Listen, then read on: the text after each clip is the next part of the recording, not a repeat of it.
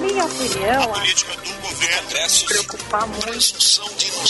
Agora na Rádio Bandeirantes, Bastidores do Poder. Apresentação: Jean Costa.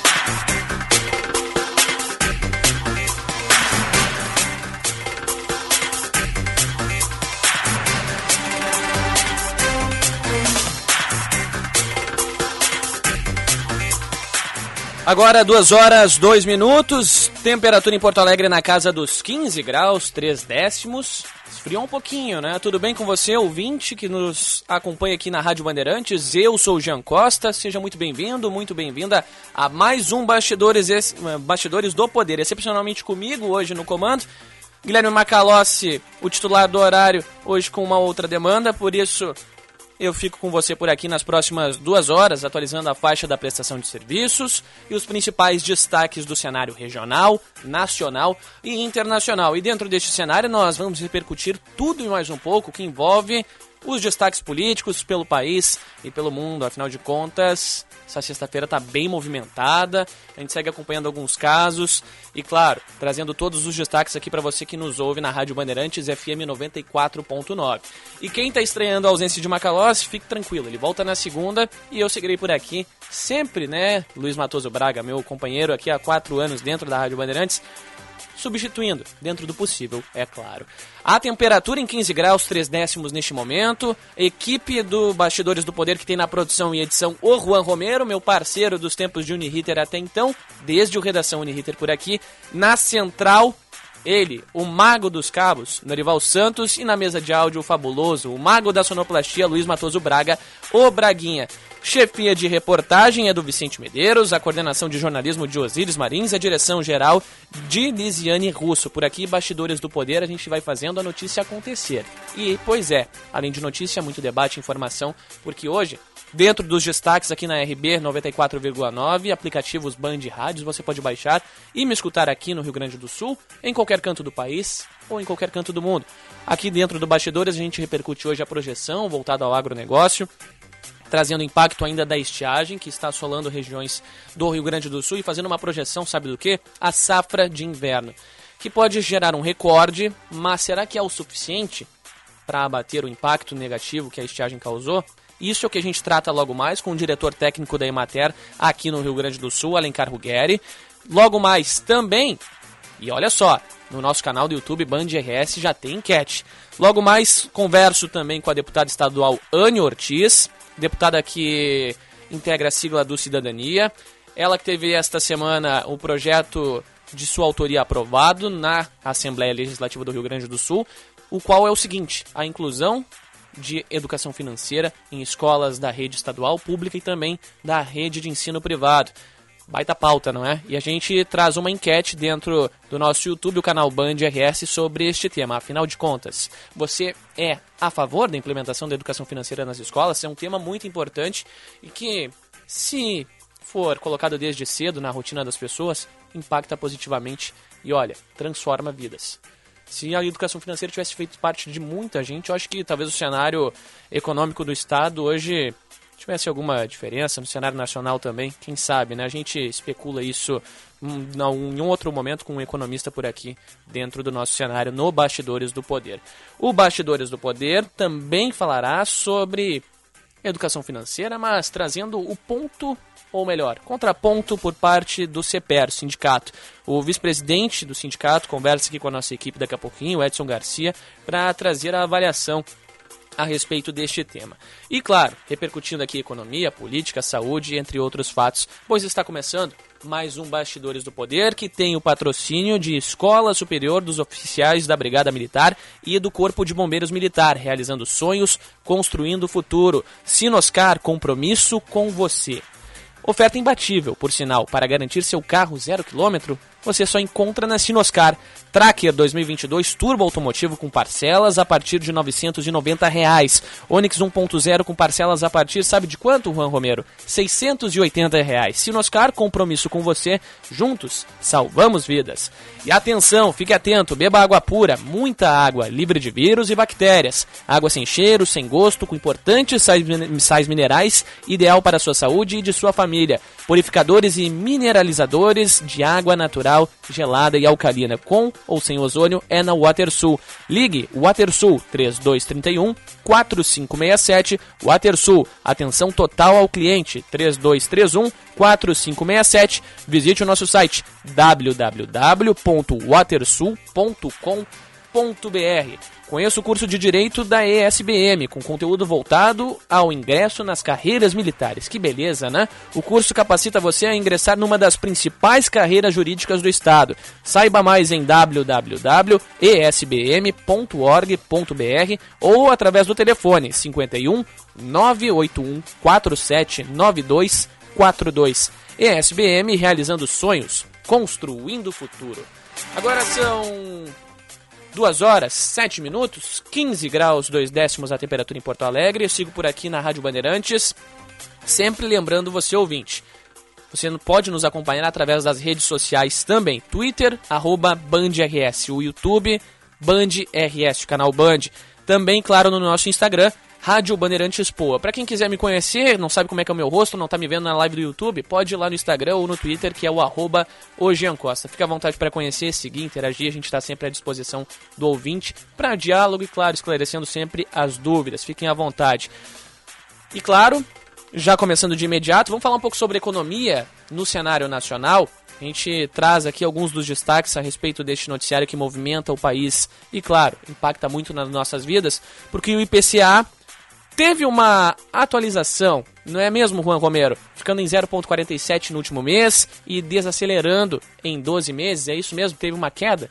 Boa tarde. Exatamente, Jean, muito boa tarde para você, boa tarde a todos os nossos ouvintes aqui do Bastidores do Poder. Prazer em estar participando de mais um programa aqui na grade da Rádio Bandeirantes, com a tua apresentação, reeditando aquela nossa parceria de longo tempo da universidade. Mas é isso mesmo, Jean. É uma notícia que tende a ser boa, mas ainda é chocante. A inflação ficou então nessa desaceleração agora no mês de maio, 0,47%, e no acumulado dos 12 meses, 11,73% é o valor. Essa, essa inflação de 0,47 no mês de maio foi a menor variação mensal desde abril do ano passado, quando naquela época ficou em 0,31.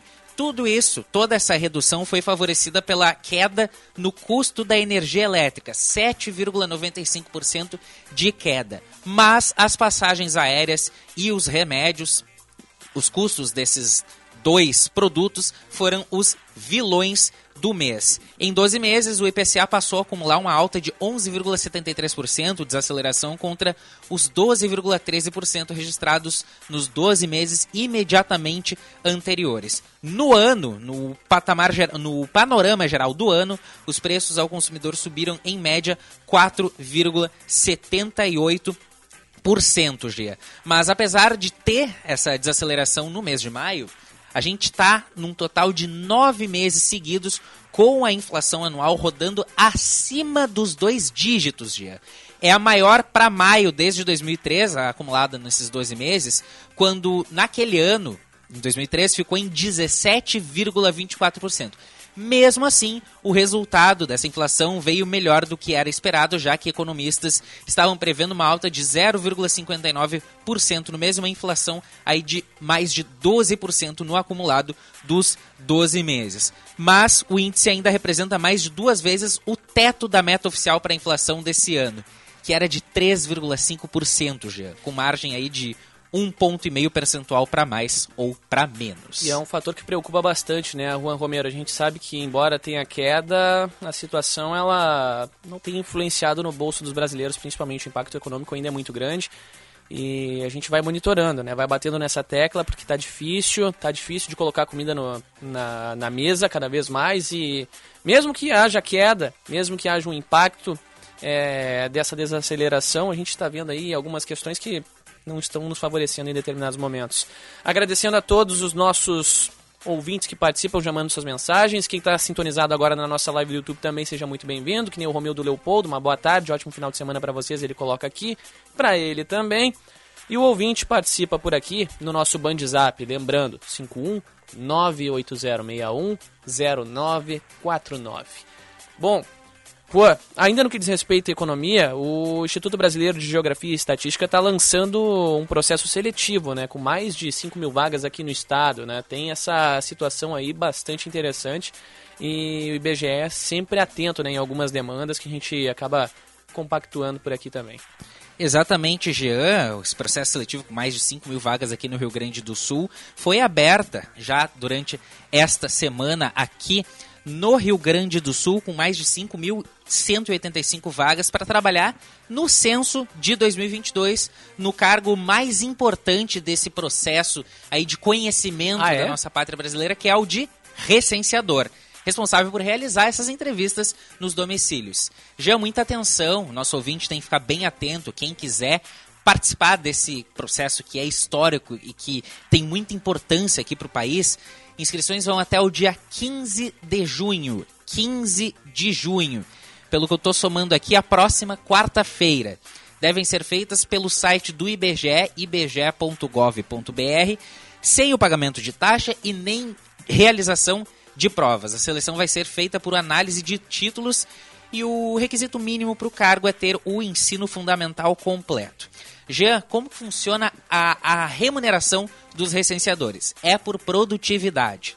De acordo com a quantidade de residências visitadas, de pessoas recenseadas, ainda considerando a taxa de remuneração de cada um dos setores censitários, o tipo de questionário preenchido, se é o questionário básico ou se é o questionário por amostra, e também o registro no controle da coleta de dados. O IBGE está disponibilizando um simulador para quem estiver eventualmente interessado em se inscrever para esse cargo de recenseador, uh, possa estimar quanto que vai receber. As vagas estão disponíveis em mais de 400 municípios gaúchos. Claro que o maior número de vagas se concentra aqui em Porto Alegre, são 852.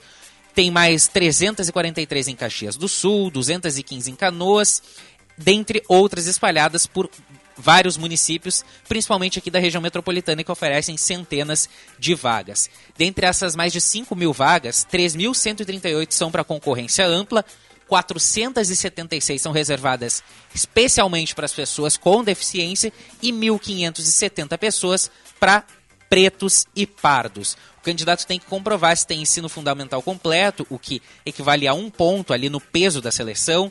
Ensino médio incompleto equivale a 3 pontos, ensino médio completo equivale a 5 pontos, curso de graduação incompleto tem um peso maior e o curso de graduação completo tem o maior peso.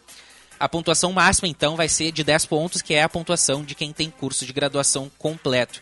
Se os candidatos tiverem igualdade na nota, os critérios de desempate são os candidatos que tiverem idade igual ou superior aos 60 anos completos até o último dia da inscrição, até o dia 15 de junho.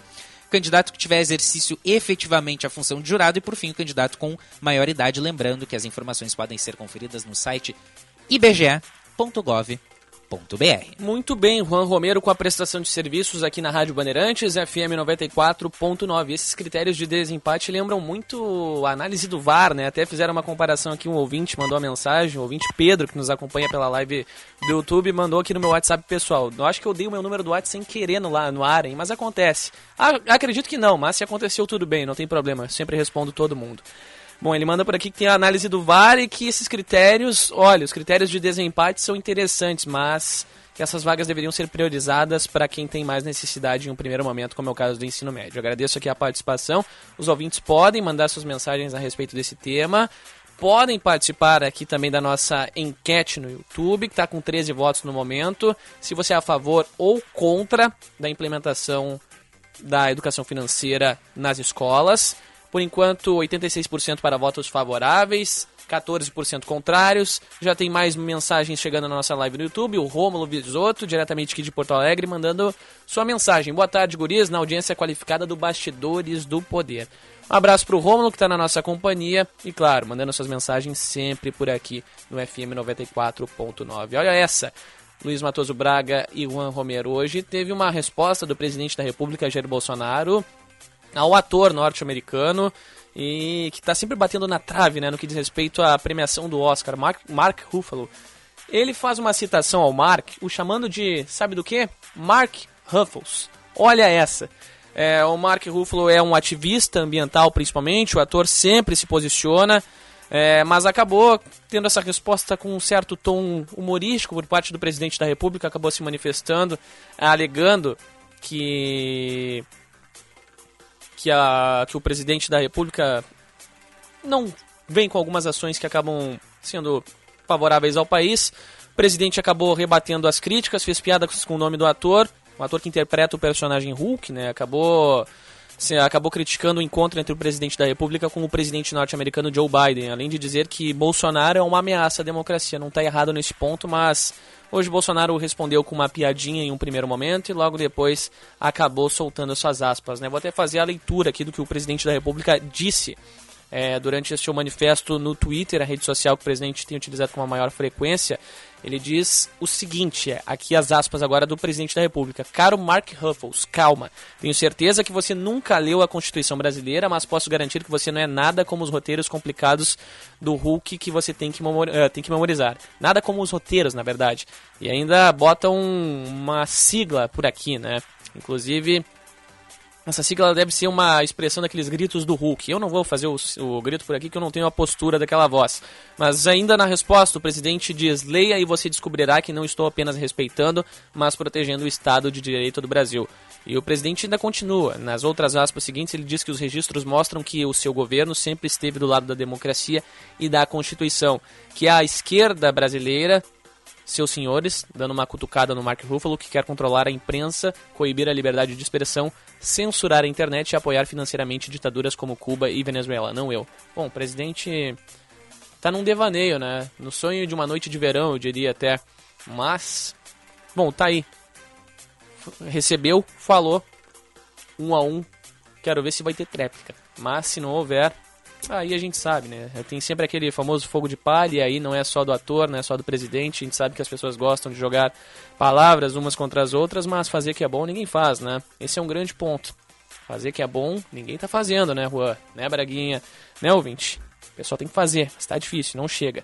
Bom, Atenção ouvinte, você segue por aqui acompanhando a gente na Rádio Bandeirantes, no FM 94,9 e mandando suas mensagens, né? O pessoal já mandando aqui no que diz respeito à educação financeira. Daqui a pouquinho a gente traz outros pontos, mas o Daniel de Alvorada, ó, meu conterrâneo, também sou de Alvorada. Ele diz aqui, o Daniel, claro que sim, antes tinha organização técnica e comercial na escola, não sei se ainda existe. É, pelo que eu sei, Daniel, na grande maioria não tem. É, são raras as escolas, pelo que eu lembro, né? Agradeço aqui o ouvinte que mandou a mensagem. Bom, bastidores do poder, Juan Romero, seguimos monitorando os destaques, né? Porque a notícia não para, a notícia acontece a todo e qualquer momento. Apresentada a fala do presidente, apresentada a fala do ator Mark Ruffalo, a gente segue acompanhando o cenário econômico, renda dos brasileiros caindo para o menor patamar desde 2012, né? Não bastasse é, a cesta básica chegar a um patamar elevadíssimo, impactando no bolso.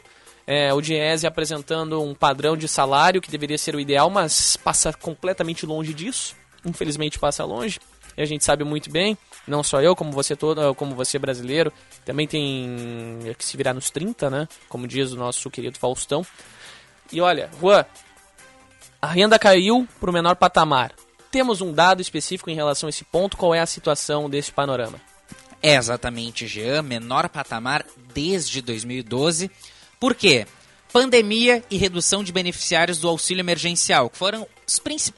não, não foram os únicos responsáveis por este panorama, mas foram os principais. O rendimento mensal real da população teve uma queda recorde, atingiu então o menor patamar da série histórica, segundo dados divulgados hoje mesmo pelo Instituto Brasileiro de Geografia e Estatística, o IBGE, mostrando que a redução então desses beneficiários do auxílio emergencial que recebiam aquele valor por mês durante a pandemia então fez a renda cair. No ano passado já, a renda média mensal domiciliar per capita por pessoa era de 1.353 reais, menor valor então desses 10 anos. A pesquisa aponta então também queda generalizada entre as diversas fontes que compõem a renda do brasileiro na passagem de ano de 2020 para 2021, também um efeito da pandemia de Covid-19.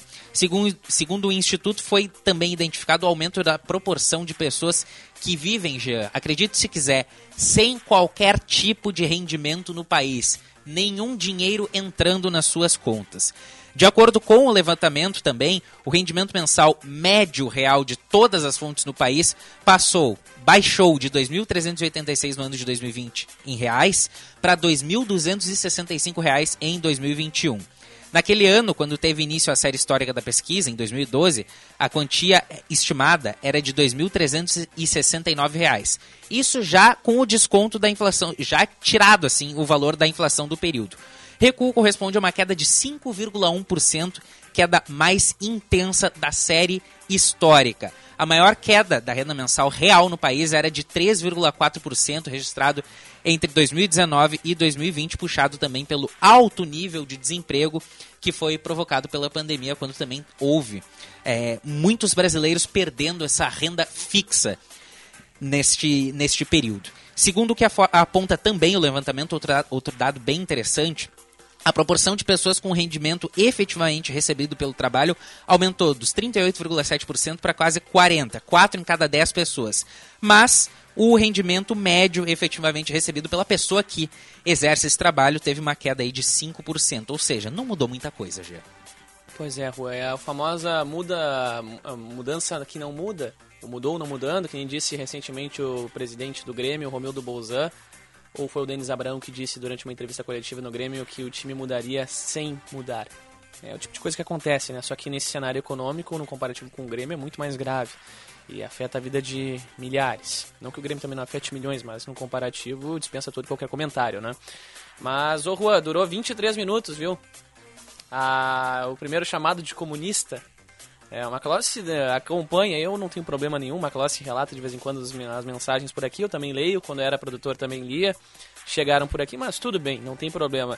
Pessoal manda por aqui agora, pelo jeito apareceu outro apresentador para ficar a tarde toda criticando o presidente. Bom, não é crítica, gente, eu apresentei um ponto e um contraponto. Ser favorável ao presidente ou não não me cabe, eu, trago, eu apresento por aqui o ponto, né? Cada um dos lados, fiz agora, é uma vida que segue, e o ouvinte, claro, nos acompanha por aqui com todos estes fatores, né? A gente monitora, sempre vê os destaques, faz de tudo mais um pouquinho. Inclusive, o presidente da República tá falando na Cúpula das Américas. Hoje é o último dia, né? A gente tem a fala dele no Band News TV, presidente falando que nesse momento o Brasil já se estende e já entende que a liberdade é o bem maior. Vamos ouvir a fala do presidente.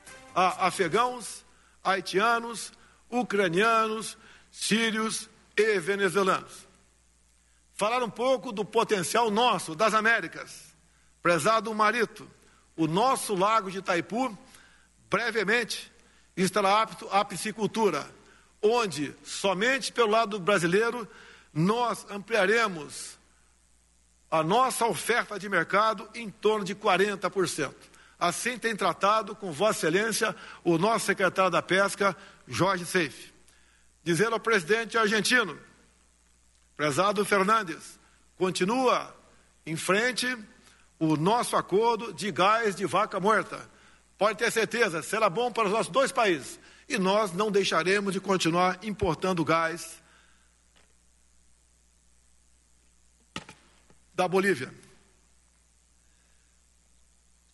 Bom, tá aí o presidente da República, Jair Bolsonaro, falando, né, seu ato inicial dentro do da Cúpula das Américas. Vamos acompanhar. Da Guiana, Ifan Ali, e do Suriname, Chan Santoki, que a nossa ida recentemente aos seus países visa colaborar na exploração de petróleo e gás dos seus países. Os senhores têm algo de fantástico que Deus lhes deu. Reservas em óleo e gás equivalente a 90% das reservas brasileiras. Tenho certeza que juntos com outros parceiros bem escolhidos, os seus países realmente se despontarão no cenário econômico mundial. Dizer que ontem estive com o presidente Biden numa bilateral ampliada e depois numa mais reservada, com pouquíssimas pessoas. Ficamos por 30 minutos sentados, uma distância inferior de um metro e sem máscara, sentindo o presidente Biden muita sinceridade e muita vontade em resolver certos problemas que fogem, obviamente, de total responsabilidade de cada um de nós. Mas, juntos, poderemos buscar alternativas para um, pôr um fim nesses conflitos. E eu acredito que todos trabalhando dessa maneira atingiremos os nossos objetivos, em especial o governo americano. A experiência de ontem com o Biden foi simplesmente fantástica. Estou realmente maravilhado e acreditando em suas palavras e naquilo que foi tratado reservadamente entre nós. A todos, muito obrigado e que Deus abençoe os nossos países. Bom, tá aí, portanto, a fala do presidente da República, Jair Messias Bolsonaro, na Cúpula das Américas, ele que esteve ontem reunido com o presidente Joe Biden, mas pelo que eu vejo na distância aqui, é, até chama atenção, né? O presidente norte-americano se reuniu antes com o Justin Trudeau, do Canadá, o primeiro-ministro canadense, também com o presidente chileno, Gabriel Boric, ou Boric, como você bem preferir, e também com o presidente Jair Bolsonaro. Pelas distâncias, olha, me chamou um pouco de atenção. Não, pelo menos no comportamento do Joe Biden com o presidente, ele não parecia estar tão à vontade como, por exemplo, estava com o presidente chileno e com o primeiro-ministro canadense. Chama a atenção, né? Dos três chefes de Estado que se reuniram com ele na cúpula, foi, o que, foi quem esteve mantido com uma distância maior do anfitrião Joe Biden. Chamou a atenção neste ponto, né? Fazendo um comparativo. Até recomendo ao ouvinte, espectador que nos acompanha, o portal Metrópolis ele tem um vídeo mostrando bem esse detalhe, né? É, o pessoal trouxe esse, esse, pequeno detalhe curioso, mas acaba acontecendo, né? De repente é uma mera formalidade, uma mera questão, mas que a expressão facial de Joe Biden não parecia estar muito faceira com o que diz respeito à presença de Jair Bolsonaro. Isso é um fato, não é uma crítica, é um relato. Mas tem mais mensagens por aqui. Quem manda aqui é o Jairo. Diz que quem é um perigo à democracia com certeza não é o Bolsonaro. E sim quem quer calar quem não pensa igual a vocês de esquerda. Ah, de esquerda, eu? Juan? Tô em choque. Mas tudo bem. Ó, mais respostas sobre educação financeira. O Jorge de Canoas dizendo que é a favor desta inclusão nas escolas. Nunca é demais. Pois é, daqui a pouquinho a gente expande os detalhes com a deputada Dani Ortiz sobre este tema importante. O Gustavo Carvalho manda mensagem na nossa live no YouTube. O Ian, o Ian de Oliveira Maciel também, lá de Senador Câmara, no Rio de Janeiro. Mas, ô Juan, 2 horas 28 minutos, temperatura em 14,9 aqui em Porto Alegre. A gente vai falar um pouquinho sobre o impacto no cenário do agronegócio. Isso porque, com a maior área plantada em 42 anos, safra de trigo aqui no estado, pode bater um recorde, né? Mas a gente conversa daqui a pouco mais com o diretor técnico do Emater, Alencar Ruggeri, sobre esse tema, que é delicado. A gente sabe que há algumas projeções, mas são detalhes que movimentam os nossos bolsos. E olha, são pontos que movimentam bastante, né? Você sabe, ouvinte, no, mais de 400 municípios afetados de outubro para cá em razão da estiagem. O prejuízo financeiro foi enorme e é um, é um prejuízo que, para muitas dessas cidades e para muitos moradores que foram afetados, os produtores rurais, ele não terá um retorno. Mas ainda assim, é quem está buscando uma saída, uma alternativa viável para este assunto. Está conseguindo se recuperar economicamente, está conseguindo se reinventar, né? Apesar de tudo. Mas ainda assim, impacto, perda no bolso é sempre horrível e é, não sou produtor rural, mas tenho parentes que vivem principalmente no interior, mais para o interior do estado que acabaram sofrendo bastante com a estiagem, principalmente aqueles ali que produzem, uh, produzem soja, né? Especialmente algumas, alguns outros grãos é, a pessoa que produz uvas também acabou sentindo bastante esse prejuízo no bolso, o famoso preju, né? Como diz aqui é, o Luiz Matoso Braga na, na nossa conversa aqui pelos espelhos. Mas é uma situação muito dura, né? A gente tem que fazer uma projeção e também trazer todo o relato a respeito deste ponto. Daqui a pouquinho, dentro de alguns segundos, o diretor técnico do Emater conversa aqui com a gente sobre este tema. Agora são 2 horas 35 minutos, a 30 minutos, 15 graus a temperatura. O ouvinte participa pelo Bandzap 998610949. O presidente está tendo a fala analisada neste momento na Cúpula das Américas pelo Band News TV. A gente acompanha mais um trecho. É, preservar a Amazônia. Segundo relatos que. internacional, porque o mundo se beneficia da proteção da floresta. E aí, junto a isso, tem a questão da segurança alimentar, que também foi um outro tópico. Como podemos interpretar é, essas duas questões abordadas durante a cúpula dessa semana? O governo Bolsonaro, ele é, também no, no, encontro que teve ontem, pelo menos a parte pública dele, né, que durou 20 minutos ao lado do presidente Biden, é, em Los Angeles, é, ele também tocou nesses dois pontos. Né? E quando ele tratou da Amazônia, ele enfatizou muito a questão da soberania. Que é uma, o professor Roberto Goulart Menezes, da, das Relações Internacionais da UNB, faz uma análise, por enquanto, do discurso do presidente da República. Né? O presidente disse que ficou maravilhado depois de se reunir com o Joe Biden. A gente acompanha nesse momento a fala um pouco mais técnica do professor Roberto Goulart Menezes. Que o presidente Biden organizou em abril de 2021 e o presidente também é, é, disse que a Amazônia brasileira, a parte na Amazônia são de oito países, mas a maior parte está no Brasil, claro, os países amazônicos, né? E o Brasil, é, o governo Bolsonaro, de um, de um lado, tem esse discurso de que a soberania, de que ninguém vai interferir na Amazônia, mas por outro, ele, ele, ele tenta canalizar a busca de recursos né, para a região. Mas a gente precisa lembrar que uma das primeiras medidas do governo Bolsonaro foi bloquear o Fundo Amazônia, que é um fundo que tem cerca de 3 bilhões de dólares, desculpa, 3 bilhões de reais, é, com dinheiro é, é, é, doado pela Noruega e pela Alemanha e que o governo Bolsonaro quer usar é, como bem entender. Então, isso, isso fere as regras é, enfim, estatutárias do Fundo Amazônia. Bom, tá aí a fala do professor de Relações Internacionais da UNB, Roberto Goulart Menezes, sobre um trecho do discurso do presidente da República, Jair Messias Bolsonaro. Por sinal, o governo segue durante esses cinco dias do desaparecimento do jornalista Don Phillips e do indigenista Bruno Pereira, sem enviar a Força Nacional para fazer o monitoramento. Um suspeito de envolvimento no desaparecimento já foi preso, né? Daqui a pouco o Juan Romero atualiza esses destaques. Antes disso, a gente fala um pouco sobre agropecuária aqui no Rio Grande do Sul. Na verdade, falar sobre o agro de uma maneira geral. Isso porque já está na linha para conversar comigo aqui no Bastidores do Poder, o diretor técnico do Emater no Rio Grande do Sul, Alencar Rudieri para a gente trazer um pouco deste cenário, né? Tem projeção positiva da safra, da safra, tem recorde vindo por aí. Mas, diretor, primeiramente, uma boa tarde, é um prazer estar falando com o senhor aqui na Rádio Bandeirantes, no Bastidores do Poder. Recentemente, o secretário de Agricultura aqui do estado, Domingos Velho Lopes, disse que a estiagem vai provocar uma perda gigantesca no PIB, de 100 bilhões de reais aproximadamente, e impactar negativamente nas próximas safras dos trimestres seguintes. Em contrapartida, diretor, a safra de inverno deve registrar um recorde no estado, o que ameniza certas margens desta, desta perda registrada de outubro para cá. Isso mantém o cenário sem perspectiva de recuperação aqui para o estado. Diretor, mais uma vez, boa tarde, seja muito bem-vindo ao Bastidores do Poder. Boa tarde, boa tarde aos ouvintes da Band. É uma satisfação hoje falar sobre perspectivas positivas.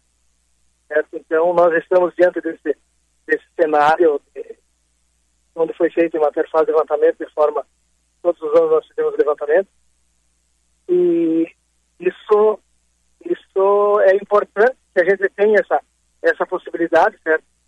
Uh, de, de ter esse levantamento, e tem sim nesse ano, depois dessa dificuldade que o próprio secretário colocou do, da estiagem, então nós, diante da, dessa nova oportunidade que o produtor vê, a primeira oportunidade pós-estiagem, pós esse, essa grande é, dificuldade econômica que ela terá reflexos é, consideráveis.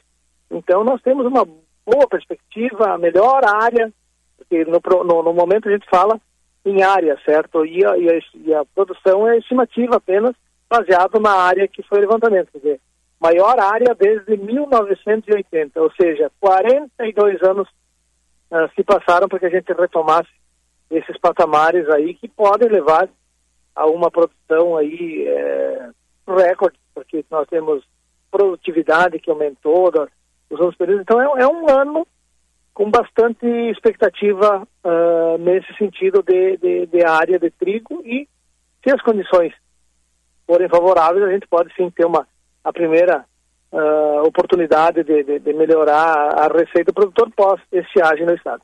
O cenário ainda é, é irreversível, diretor. É, a gente sabe que toda perda dificilmente é, é, tem uma recuperação em 100% ou mais dela, né? Mas dá para a gente ainda trata com, como irreversível este cenário, mesmo com essa perspectiva de recorde na safra de inverno?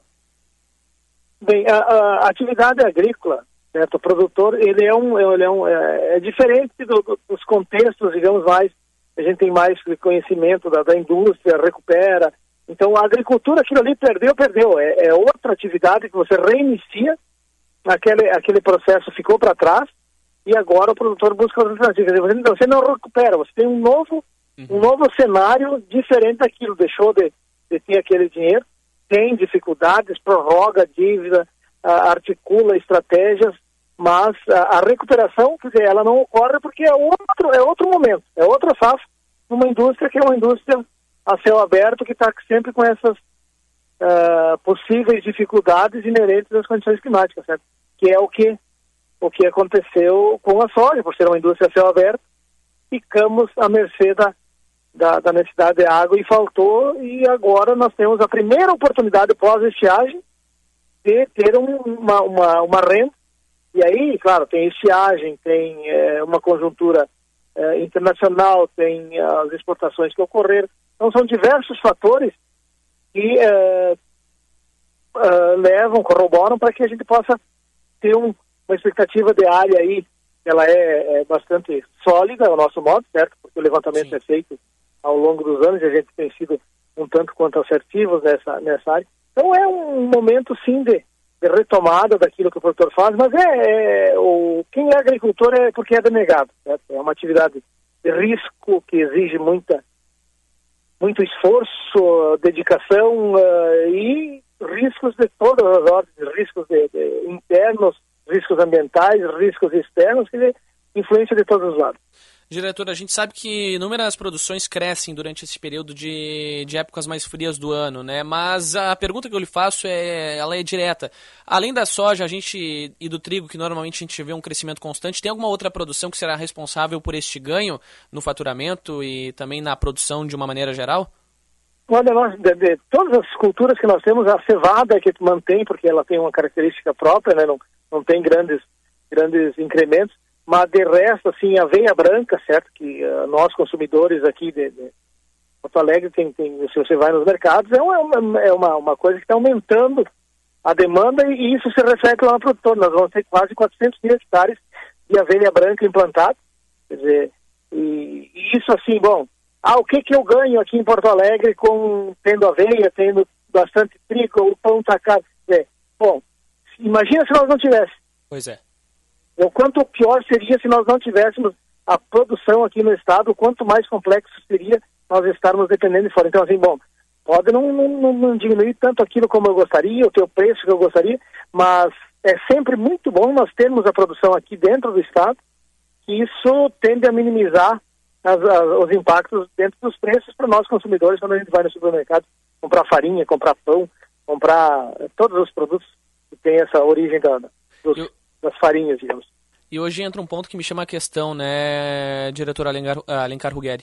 É, hoje canola, aveia branca, cevada e trigo puxam essas quatro principais culturas, né, mais geradas nessa época do ano. Mas tem, a gente pode fazer um cálculo de voltado ao prejuízo nesse meio tempo e ao crescimento durante o último período de análise. É, a gente sempre traz com, com cautela visto que em determinados momentos tais produções apresentam uma redução, outras apresentam um crescimento, mas essas quatro que normalmente puxam uma alta nessa época do ano, é, por enquanto elas seguem com um impacto mais amenizado na produção. Como é que está esse cenário?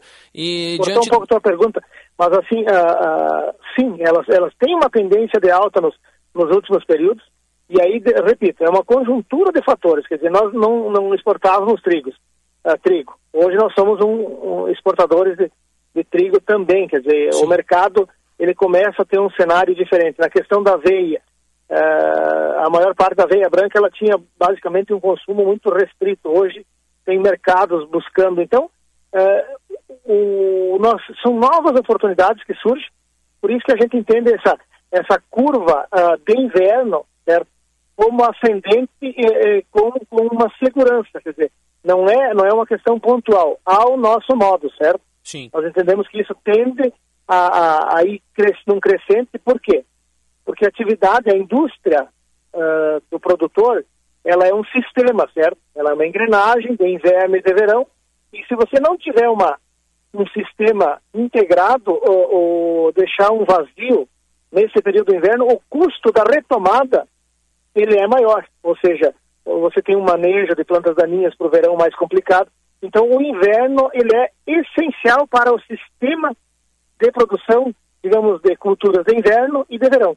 Então, por isso que ela é, é importante eh, esse crescimento. Então, agronomicamente, a gente fica muito feliz quando você vê esse cenário do produtor melhorando a sua produção e também é, aumentando a área, ou seja, nós temos um, um cenário mais favorável para, para essa indústria tão importante para o Estado é, a agricultura. De fato, né? E, di e, diante dessa situação, a gente sabe que a meteorologia aponta para um inverno mais chuvoso, né? Que consequentemente afeta a produtividade. Eu, eu farei duas perguntas ao senhor eh, nesse primeiro momento. Essas, pro essas produções elas não devem registrar prejuízos por conta, por conta desse período um pouco mais chuvoso e ainda dando uma continuidade. A gente sabe que o nosso clima gaúcho ele é um tanto, com o perdão da palavra, um tanto maluco, né, diretor? Visto que há momentos em que surge a seca, em determinados uma chuva que dificulta a ida do produtor ao campo e justamente em períodos considerados ideais, né? Mas a gente pode dizer que o período atual, esse que está uh, antecipando, por assim dizer, a chegada das chuvas até meados de julho ou agosto, permaneça sob a influência do Laninha ainda? É, na, na verdade, assim, é, nós temos que olhar o histórico como um todo, certo? E em termos de, de, de, de clima, o que nós, nós tivemos agora nesse período, já deveria ter uma, uma área de trigo significativa implantada, nós não tivemos, certo? Isso causa o quê? Uh, aumenta o risco de, de, nós concentrarmos a produção. Quer dizer, eu começo a colocar os ovos numa cesta só e isso aumenta o risco. Pode ser até melhor, mas isso a gente só vai saber depois. Então, assim, uh, a genética e a tecnologia que nós temos hoje para, principalmente o trigo, uh, dá uma segurança um pouco maior para essas intempéries, essas condições climáticas adversas. Eu, eu não falo de fenômenos extremos. Se uhum. nós tivermos uma, um, um, clima maluco, que nem nós tivemos a estiagem, isso não tem tecnologia que resolva. A tecnologia até tem, se for estiagem, com irrigação, mas eu, eu me refiro em produtos, em tecnologias de produto, como insumos, fungicidas, inseticidas, e você ameniza as, as condições climáticas que elas são postas, as intempéries adversas que poderão ocorrer em o fenômeno Laninha ou El Ninho ou neutro, quer dizer, tem trabalhos aí que mostram que ela tem uma, uma, uma relação, porém ela não é um decreto de que, bom, Laninha é assim. As melhores produções de, de verão que nós tivemos foi em Laninha. Então é uma coisa um tanto quanto você foi feliz, maluca, quer dizer, mas a, a gente acredita que o clima esse ano ele pode não ser tão bom, mas a, a genética e a tecnologia que nós temos permite dar uma, uma segurança relativa de que podemos sim, ter uma boa safra se o clima não, não, não, tiver eventos mais extremos em relação àquilo que está previsto. Pois é, diretor, lá no início da entrevista o senhor mencionou que o cenário em que o produto trigo ganha um pouco mais de destaque é, acaba sendo algo interessante para o agro nesse primeiro momento. Né? O grão por si só, até poucos anos atrás, o senhor também menciona que era uma aventura no, no agronegócio gaúcho. Mas, diretor, tem alguma influência da, na, da falta de uma normalidade da safra europeia nessa produção? Algum impacto do eventual faturamento também a ser gerado pela que possa vir a ser gerado na safra do inverno? A gente sabe que normalmente é, é de lá, desses países que estão em conflito neste primeiro momento, que surgem algumas alternativas fortes no ramo, mesmo que a produção tenha um grande destaque no mercado nacional por agora, como a gente uh, trouxe inicialmente aqui a respeito do trigo. Sem dúvida, nós vivemos num, num, mundo globalizado, integrado, quer dizer, todo o movimento pega essa questão da, da, guerra da Ucrânia, claro que daí não é o meu o meu métier, certo? Mercado não é, a gente se aventura um pouco na agronomia. É, mas em termos de, de, de, de, mercado, é óbvio que o que está acontecendo lá tem reflexo aqui, certo? Então tudo isso aí já tem, no, no, na outra ponta, tem reflexo também nos insumos, quer dizer, uh, os custos de produção eles se elevam em função disso. Então a globalização é isso, quer dizer, nós temos todas as interferências de qualquer movimento que seja de guerra, que seja uh, político, no, a nível de mundo. Então, é, é, vivemos assim, dizer, nós não temos outra alternativa que não seja conviver com isso. E aí, aí tem aquele tripé que a gente adota sempre, que é profissionalismo, gestão e planejamento. Bom, como é que eu, eu trabalho em cima de cada uma dessas, dessas uh, possibilidades? Se eu não fizer uma boa gestão com os preços, uh, os custos de produção elevados como se encontram, eu vou ter dificuldades econômicas. Então eu preciso fazer gestão. Eu tenho que trabalhar com muito profissionalismo, ou seja, uh, qual é o melhor produto e quando que eu vou aplicar e, de que forma, certo? Não é porque eu tenho uma tecnologia uh, no meu equipamento que vai me assegurar isso. Sim. Então eu tenho que ter isso. O planejamento que é essencial na nossa, no nosso dia a dia, na nossa vida de todos nós, e principalmente no agricultor. O que, que eu vou plantar nessa gleba lá em setembro, lá em outubro, lá em novembro. Então, tudo isso faz parte de, de se ter êxito na atividade e, repito, numa indústria céu aberto como é a agricultura, tu tem que ter isso na ponta do lápis para não ter dificuldades. Mas, com certeza, ah, o que acontece aqui na Argentina, lá na Rússia, na Ucrânia, tudo isso tem interferência, qualquer notícia que é dada hoje e com a dinâmica da, das informações, então interferência é direta. Diretor, um ponto que me chama a atenção é: o senhor acredita que esses países em conflito tornaram irreversível esse quadro de crescimento de algumas das produções, como essa de trigo e de outros grãos por aqui? Ou essa não é, um, é mais uma questão passageira ou é voltada a uma tendência que se normaliza? O, assim, é que se você olhar os diversos fatores que colocam uh, esse avanço da triticultura, tem também a questão da utilização de, de, de, de desses cereais para alimentação uh, animal, certo? Porque nós somos um grande produtor de proteína, nós somos um, um importador uh, de cereais para os suínos, aves uh, que nós temos no estado. Então nós temos a necessidade de buscar uma solução. E eu enxergo também essa, essa possibilidade. Então, bom, tem, tem a questão da guerra, ok. Mas nós temos essa necessidade de, de substituição do, do milho como uma alternativa. Ok. Eu tenho a, as exportações que elas ocorrem, certo? E aí, como já não, não é minha área, nós temos melhorado a questão da, da própria condição de exportação. Sim. Então, depois que você consegue buscar mercados, e aí tem a cadeia do, do frango e dos suínos que tem, tem nos dá essa, essa tranquilidade da informação, uhum. bom, eu consegui mercado, aí eu tenho que ter competência para manter. É mais difícil você conseguir do que manter o mercado, e nós, nós somos assim. Então, tem a, a essa questão da, lá do, do, leste europeu, como que é um que nos dá esse, esse up, mas tem também outros fatores internos, e vou ser bem sintético, um sistema de produção, ele, ele é necessário para a produção, nós temos a questão das exportações, nós temos a questão uh, da, da, alimentação de outros usos, e tem ainda uma terceira, uma quarta possibilidade, que é, daqui a pouco, a produção de, de, energia a partir disso, Sim. aí um pouco mais distante. Mas veja assim, ó, que o volume de, de, de produtos é, vai, vai aumentando. De cestas para distribuição do nosso trigo, que não seja uh, diretamente o, o, consumo, assim, que daí aí é uma coisa bastante de mercado mesmo. Pois é, diretor, praticamente já encerrada no estado, safra de verão está se despedindo com uma lembrança da, daquela que pode se dizer que é uma das estiagens mais severas já enfrentadas aqui pelos produtores, né? Talvez a terceira ou segunda. A gente sabe que o governo Rigoto, até pouco tempo atrás, enfrentou duas a fio ali que foram extraordinariamente negativas, né? Impactando muito. Restando apenas 3%, por exemplo, da produção de soja atualmente a ser colhida, prognósticos de queda da produção até aqui se confirmaram, né, indicando essa quebra de safra de 41%. Mas a minha última pergunta, é, diretor, ela diz respeito a um outro ponto, que é uma forma de tentar salvar a lavoura, né, que veio justamente com os plantios tardios, mas que... Aí eu deixo agora o questionamento ao senhor, diretor Alencar Ruggeri.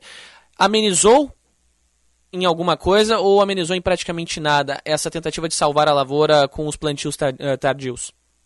Olha, nós, nós foi uma, uma, uma agora que está entrando o frio, como disse que, que seria nosso fator de risco, uh, minimizou em algumas regiões que deram boas respostas, boas respostas. Nós com certeza essa estiagem, ela em danos econômicos, ela é a mais representativa, é porque nós estamos num, com preços uh, elevados, uhum. então em termos econômicos nós tivemos uma estiagem leste-oeste, quer dizer, na região aqui da, da, da, costa leste, nós tivemos boas produtividades. Na região oeste, municípios que, que perderam lá, e aí o produtor tentou se salvar plantando soja bem notado, teve um, um resultado positivo, certo? Mas não, não mexe o ponteiro, não é coisa que vai, ficou dentro da, da média, então, quer dizer, bom, a, a, a perspectiva de vocês era 25 sacos de, de 25, 26 sacos de média por hectare, aquele produtor que plantou no tarde, ele, ele colheu isso, não ficou na média, mas esse ainda conseguiu recuperar alguma coisa, assim como o milho. Então sim. nós tivemos sim uma, uma, um cenário que ele foi diferente, que ele ainda precisa ser mensurado, e nós estamos mensurando isso para você fazer. Qual a avaliação que, que isso teve? É de risco, de altíssimo risco, mas nesse ano valeu quem correu o risco, teve, teve então, pode colher ainda um pouco, amenizou um impacto, principalmente naquela região que foi extremamente afetada ali da região Santa Rosa e Juí, não me toque tudo aquilo ali, então foi uma região que teve um, um e a fronteira, certo? Vai da, da 285 até, até a divisa com o Uruguai, um, uma faixa bastante significativa, todo o estado teve dificuldade, menos a, a costa bem leste, então foi, foi bem uma estiagem bem complexa, mas aqueles que aventuraram uh, fora de época obtiveram então ainda uma, um alento. Porque o produtor, ele só é produtor porque ele é um abnegado, senão ele existe. Porque uh, o risco é grande, certo? Tanto você não põe preço no que tu produz e não, não tem poder de, de, de, de, de quanto que vale o que estamos vendendo. Então ele paga aquilo que os outros uh, querem e vende por aquilo que os outros oferecem. Sim. É, diretor técnico do Emater no Rio Grande do Sul, Alencar Rudieri, muito obrigado por atender aqui a equipe da Band. Prazer falar com o senhor, esclarecer alguns pontos, trazer sempre à tona todos esses detalhes voltados ao agro. A gente sabe do impacto, sabe das consequências, sabe do trabalho duro que, que a gente vê os produtores rurais tendo. A gente sabe também que a Emater faz esse trabalho excelente, monitoramento. Desde já, muito obrigado por atender a equipe da Band. Eu lhe deixo com as considerações finais. Não, a gente agradece sempre a oportunidade, a Band tem sido gentil com a Emater de, de, de oportunizar esses espaços. E assim, é, é, é, a relação do produtor com, com nós, consumidores, em, em, é e unha. Quer dizer, se tem uma dificuldade climática interfere no preço, veja, a cenoura ficou um tempo preços altíssimos, certo? Então, tudo isso tem reflexo. Isso é, é quando sai fora da curva da, da, da normalidade. Ou é por por insumos ou por é, eventos climáticos. Então, a relação do produtor, do agricultor, com nós consumidores é, é carne e unha. Nós somos da mesma, da mesma vertente. Quando ah, o produtor está ganhando, não, ele também ele não tem produção para oferecer, aí os preços são regulados pela, pela oferta e procura. Então, é, é essa, esse é o cenário que nós, que a Band sempre nos oportuniza de poder fazer essa uma relação um pouco mais próxima com o, o público urbano do rural. Então, mais uma vez, a Emater agradece e se coloca à disposição. Uma boa tarde a todos. Uma boa tarde, diretor Encar Ruggeri. Uma, um excelente final de semana para o senhor. Conte sempre com os espaços dos microfones da Rádio Bandeirantes. Até um próximo contato. Obrigado.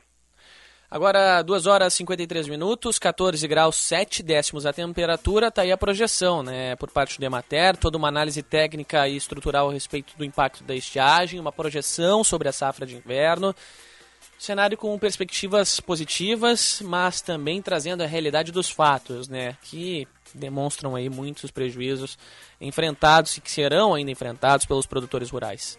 Dói no bolso, ainda vai doer, mas há alternativas. Esperar que o melhor possa vir a acontecer, né? E também com a diminuição de preços e com o crescimento das produções estaduais, que também vem acontecendo principalmente pelo conflito né, internacional entre Ucrânia e Rússia. A gente vê uns trechos aqui, o diretor técnico da Emater ressaltou em determinados momentos.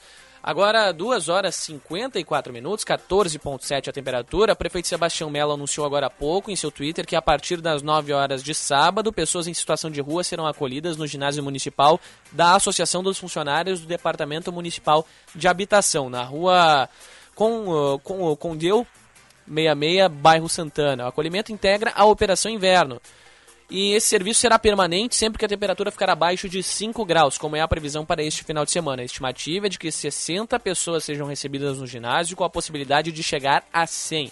Mais um serviço da Operação Inverno, sendo apresentado pelo prefeito Sebastião Mello agora há pouco em uma rede social, uma excelente medida e o governo entendendo né, a necessidade do seu papel a essa altura do campeonato.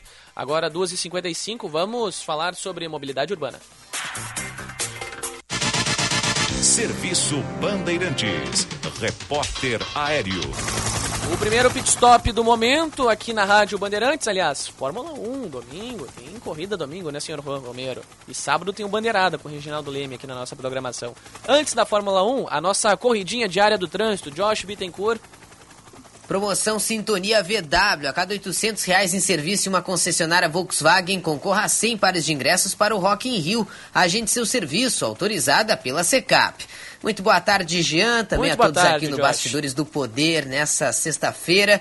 Alguns pontos de lentidão na capital, é o caso da Protásio Alves em direção ao centro, a partir da Lucas de Oliveira, também na Carlos Gomes, nos dois sentidos, entre a Plínio Brasimilano e a Nilo Peçanha, e principalmente na Assis Brasil, próximo ao terminal Triângulo, onde acontece uma obra emergencial do DEMAI, afetando o trânsito nos dois sentidos. Na região metropolitana, fluxo mais intenso na BR-116, junto à ponte sobre o Rio dos Sinos, com retenção também, tanto no sentido interior quanto no sentido capital.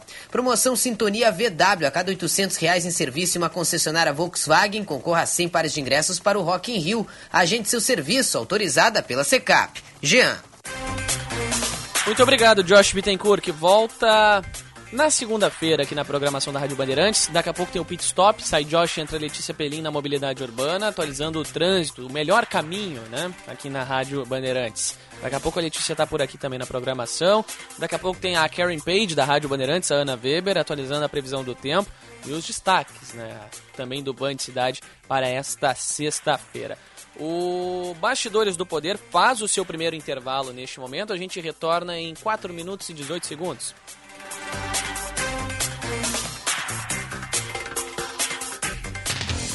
Conheça o curso de Direito da ESBM, com conteúdo voltado ao ingresso nas carreiras militares. O curso capacita você a ingressar numa das principais carreiras jurídicas do Estado. Saiba mais em www.esbm.org.br ou pelo telefone 51 981 47 92 42. ESBM, realizando sonhos, construindo o futuro. Aí turma, aqui quem fala é o Teló e eu dei uma fugidinha pra ter um dedo de prosa com vocês, hein? Já estão participando da campanha Pra Ganhar Compre Lar? A cada três produtos Lar, leva um número da sorte pra cadastrar no site praganharcomprelar.com.br. São 500 mil reais em poupanças. Meio milhão, turma. E quanto mais números, mais chance de ganhar. Pra ganhar, compre Lar. É sabor na mesa e dinheiro no bolso. Venha participar do maior encontro de agricultores e pecuaristas do sul do Brasil em Gramado. O Mosaico do Agronegócio é um evento que está na sua quarta edição, realizado em parceria entre a CIA Brasil e o Senar RS. São três arenas divididas dentro do conceito de sistemas integrados de produção agropecuária: lavoura, pecuária, pessoas e digital, com palestras, cases e talk shows. De 8 a 10 de junho, no Wish Serrano Resort, em Gramado.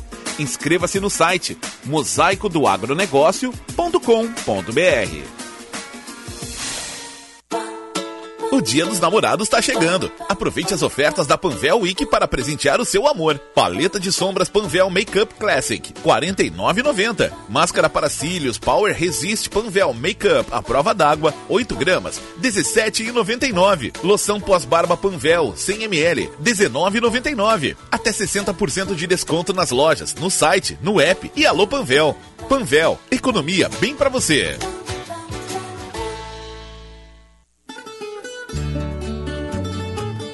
Conheça a pousada Olival Vila do Segredo. Azeite e hospedagem prêmio. Em Caçapava do Sul, no Pampa Gaúcho. Uma experiência de aromas e sabores. Primeira pousada na Rota das Oliveiras. Sua identidade portuguesa remete às hospedagens europeias. Turismo de contemplação, aventura e gastronômico.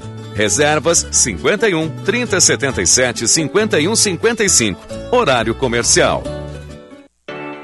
Muita gente acha difícil estar protegido. Você também pensa assim? Então, surpreenda-se com os planos Vida GBUX. São diversas opções de cobertura com fácil contratação, acesso a uma ampla rede de convênios e mensalidades que cabem no seu bolso. Fale agora com seu corretor de seguros ou procure a unidade de negócios mais próxima. Para tudo ficar bem, GBUX. A proteção certa para sua família. Atenção, fique atento. Beba água pura, muita água, livre de vírus e bactérias. Água sem cheiro, sem gosto, com importantes sais minerais, ideal para a sua saúde e de sua família. Purificadores e mineralizadores de água natural, gelada e alcalina, com ou sem ozônio é na WaterSul. Ligue o WaterSul 3231 4567. WaterSul. Atenção total ao cliente. 3231 4567. Visite o nosso site www.watersul.com.br. Para a Sinoscar, compromisso é mais do que uma promessa. É transformar sonhos em oportunidades, buscando sempre as melhores condições para o cliente. Porque acreditamos que compromisso de verdade é buscar o melhor para quem é importante para a gente. Você. Em Porto Alegre, nossas lojas estão localizadas na CIS Brasil e Farrapos. Sinoscar. Compromisso com você. Juntos salvamos vidas. Bandeirantes. Bastidores do Poder. Na Rádio Bandeirantes.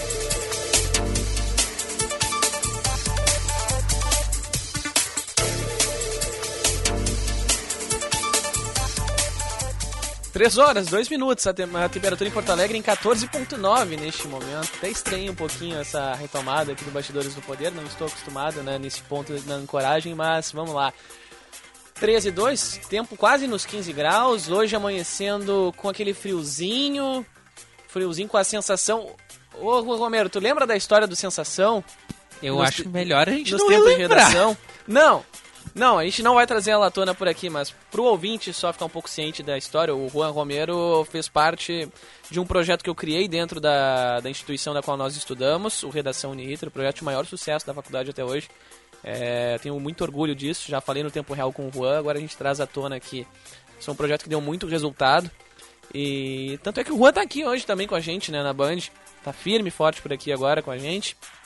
E essa história da sensação à parte, né? Uma brincadeira à parte que surgiu lá na- no nosso projeto. E eu acabei levando ela um pouco a sério demais em determinados momentos. Mas tudo bem, vamos lá. 14.9, sensação térmica de 13 nesse momento. Vamos ao... Os destaques da meteorologia, Luiz Matos Braga. Serviço Bandeirantes. Previsão do tempo.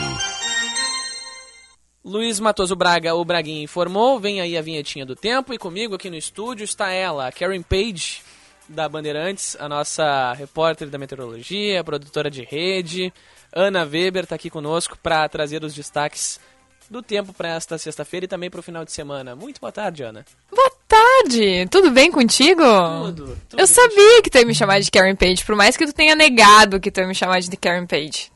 Tu acha? Mas essa esse não é o grande ponto para hoje, né? Socorro. Depois tem, tem uma mais forte, tem uma mais forte que vai quebrar o Juan Romero em dois ali no estúdio. Ele tá rindo lá fora, eu tô quase rindo aqui também, mas tudo bem, vamos lá. Eu quero o destaque do tempo para hoje e também para esse finalzinho de semana. Tá, então tá. Como eu sempre falo, que eu pergunto pro Macalossi, como é que tu acha que vai estar o clima nesse final de semana?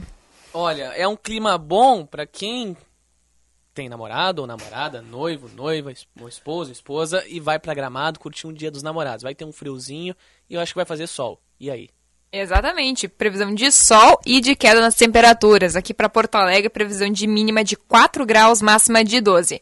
Em Bento Gonçalves, na Serra, também previsão de sol, só que lá a previsão é de menos 1 grau. E a máxima de 9 graus em Bento Gonçalves, na Serra. Em Tramandaí, no litoral norte, previsão de vento, mínima de 6 graus, máxima de 12. No sul do estado, em Rio Grande, também previsão de dia ventoso, mínima de 5 graus, máxima de 12. E na região central, em Santa Maria, previsão de sol, mínima de 1 grau, máxima de 12. Jean. Olha só, Dia dos Namorados então com friozinho na serra, bonzinho, ah, bonzinho, né? Ótimo, né? Bom pra um fundi, bom pra um vinhozinho e pra aproveitar uma companhia, né? O Juan Romero tá se preparando pra ir pra lá com o date dele, por sinal, tô sabendo. Eu não tô sabendo de nada disso. Não está?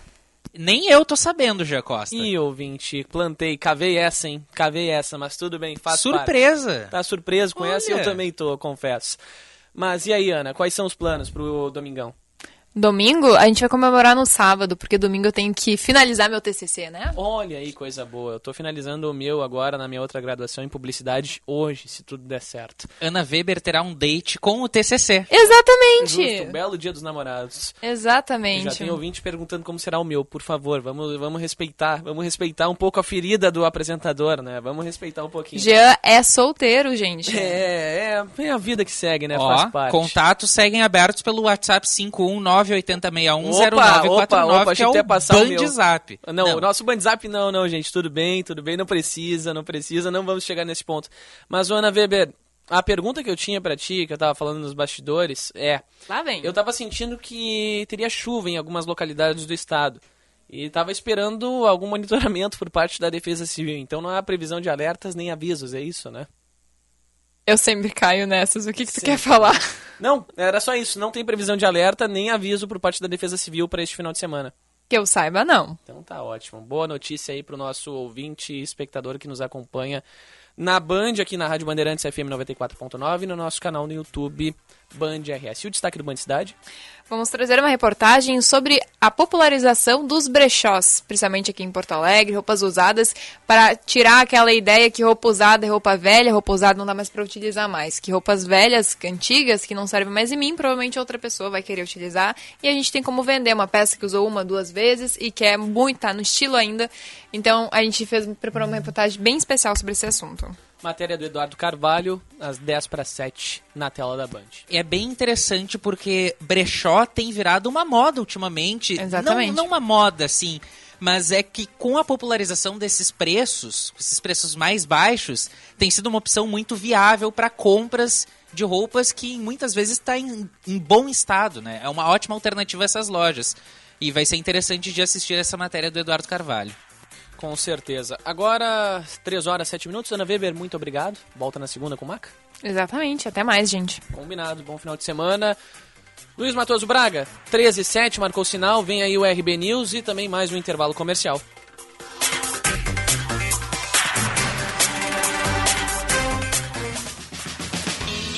Senhor empresário, alugue veículos para sua empresa com a maior locadora gaúcha. Citicar Aluguel de Veículos. Ter sua frota terceirizada permite mais recurso financeiro disponível para você investir no seu negócio.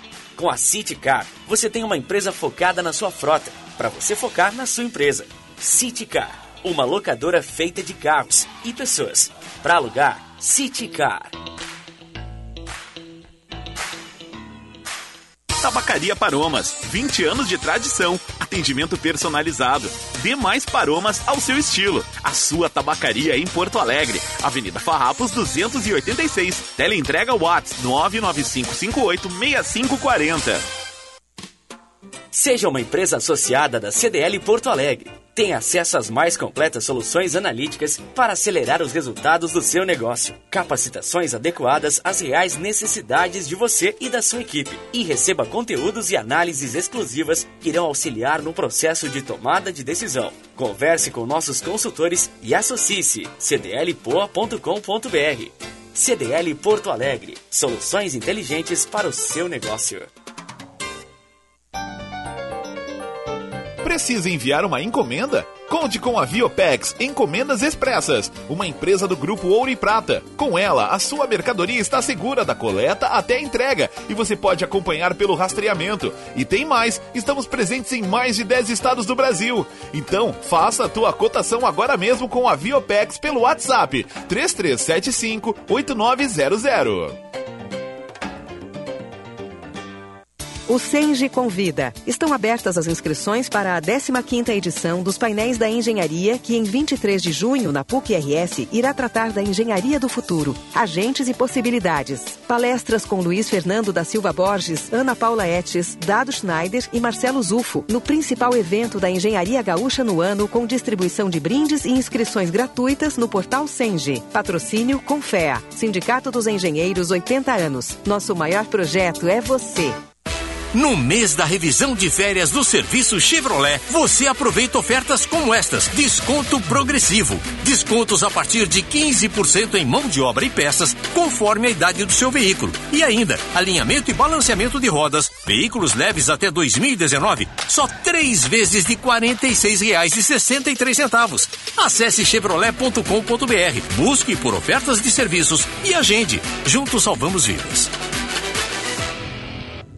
Um grande projeto de revitalização e reurbanização está começando no nosso centro histórico. Nove ruas do quadrilátero central vão receber obras dentro de um projeto maior, o Centro Mais. Estão previstas a ampliação de calçadas, melhorias na acessibilidade, na pavimentação e na iluminação. Novos pontos de videomonitoramento e novas redes de abastecimento de água. É o nosso centro cada vez melhor. Prefeitura de Porto Alegre. Mais cidade, mais vida. Fim de semana com bola rolando no futebol da Band. O Colorado de olho no G4 do Campeonato Brasileiro. Inter e Flamengo, com narração de Marco Antônio Pereira. Internacional! A bola vai rolar neste sábado às nove da noite. E o futebol da Bandeirantes começa às sete e meia, com Sérgio Boas e o jogo aberto. Jornada Esportiva. Parceria. Talco Pó Pelotense. Banrisul. Espaço Luz. KTO.com. Sinoscar. E Sanar Farmácias. Bandeirantes. Fechada com você. Fechada com a verdade. Repórter Bandeirantes é um oferecimento de Grupo Souza Lima. Eficiência em Segurança e Serviços. Repórter Bandeirantes. Estamos começando agora para todo o Brasil mais um repórter Bandeirantes. O Supremo Tribunal Federal determinou agora há pouco a perda do mandato do deputado Valdevan 90. Natália Paz tem mais informações direto de Brasília. Por três votos a dois, a segunda turma do Supremo Tribunal Federal derrubou a decisão do ministro Nunes Marques e determinou a perda do mandato do deputado federal Valdevan 90.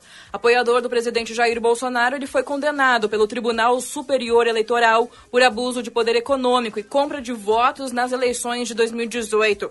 No entanto, na última semana, Nunes Marques determinou, em uma decisão monocrática, a anulação dessa condenação e assim que ele voltasse a ser deputado federal, alegando que o TSE inovou em relação às regras definidas para 2018. Ao ser questionado, o ministro decidiu levar o processo para a segunda turma e colocou o julgamento no plenário virtual da corte, onde foi vencido. O volume de vendas do comércio varejista do país cresceu 0,9% de março para abril deste ano, segundo o dado das, pes das pesquisa mensal do comércio divulgada pelo IBGE. Tuano Dossares é quem traz os detalhes. O comércio varejista cresce 0,9% em abril na comparação com o mês anterior e alcança a quarta alta consecutiva. Os dados são da pesquisa mensal de comércio divulgada nesta sexta-feira pelo IBGE. Segundo o levantamento, além do setor varejista, a alta foi puxada também pelas atividades de veículos, motos, partes e peças e de material de construção. Juntas, as atividades apresentaram um aumento de 0,7% frente a março. 19 dos 27 estados do Brasil tiveram volume de vendas positivo, com destaque para Amazonas, Rio Grande do Norte e Alagoas. Por outro lado, oito estados tiveram resultados negativos, entre eles Pernambuco, Roraima e Pará.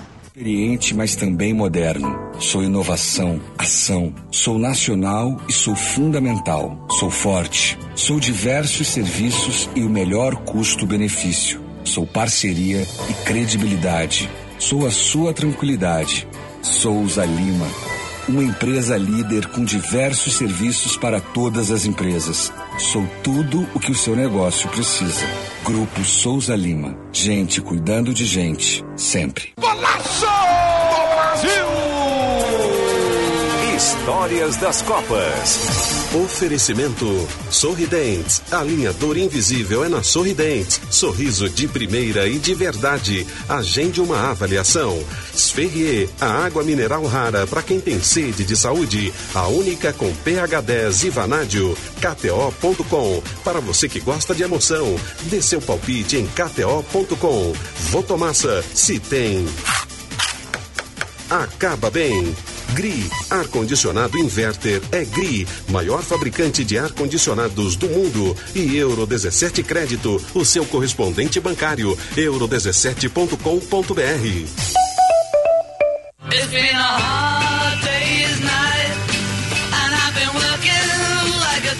Copa do Mundo do Chile em 1962, o Brasil defendia o título chegando à final, sem Pelé machucado, com quatro vitórias e um empate, justo contra a dura seleção da Tchecoslováquia, que na decisão saiu na frente com Mazopust, mas a seleção fez 3 a 1 com Amarildo, Zito e Vavá. O gol da virada foi marcado por Zito e narrado por Pedro Luiz na Rádio Bandeirantes. Corre Amarildo, esplendidamente lançado. Vai pra área com perigo, diminui o ângulo, vai chutar ali no fundo, deixou pra boca do gol, esperou o papá. Executou o corte inteligente, levantou na boca do gol. Gol!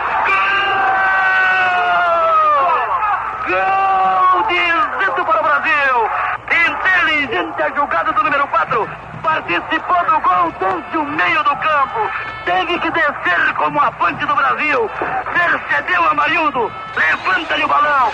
Zito cabeceia diante de Schroif. Dois para o Brasil. Um para a Tchecoslováquia. Bandeirantes, a rádio de todas as Copas. A emoção, mais uma vez, vai contagiar.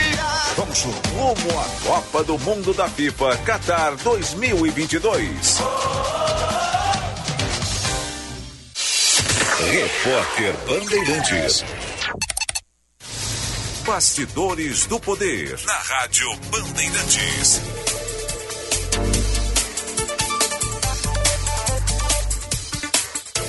Três horas, 17 minutos, temperatura em 15 graus, um décimo neste momento. Durante essa semana, a Assembleia Legislativa do Rio Grande do Sul aprovou a inclusão de educação financeira em currículos escolares. A adesão será facultativa nas redes públicas e privadas aqui do Rio Grande do Sul.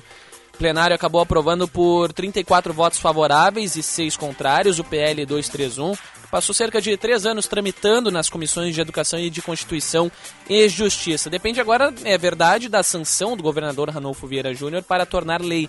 E a, partir de então, a educação financeira vira parte do currículo escolar para crianças e adolescentes de ensino fundamental e ensino médio.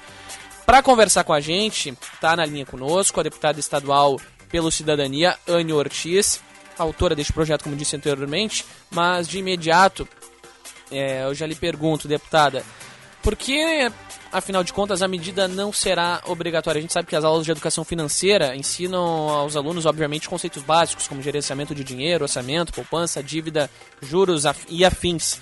Mas é um ponto que me chama muito a atenção. Afinal de contas, por que não será obrigatória? Mais uma vez, boa tarde, muito obrigado por atender a equipe da Band. Oi, Jean, boa tarde. Um prazer imenso falar com vocês, ouvintes da Band extremamente importante, né, a gente conseguir aprovar esse projeto que trata de educação financeira nas escolas, tanto escolas privadas quanto públicas, né, aqui do nosso estado. Uh, o projeto ficou sete anos tramitando na Assembleia Legislativa, enfrentou bastante resistência, é, mas conseguimos aprovar.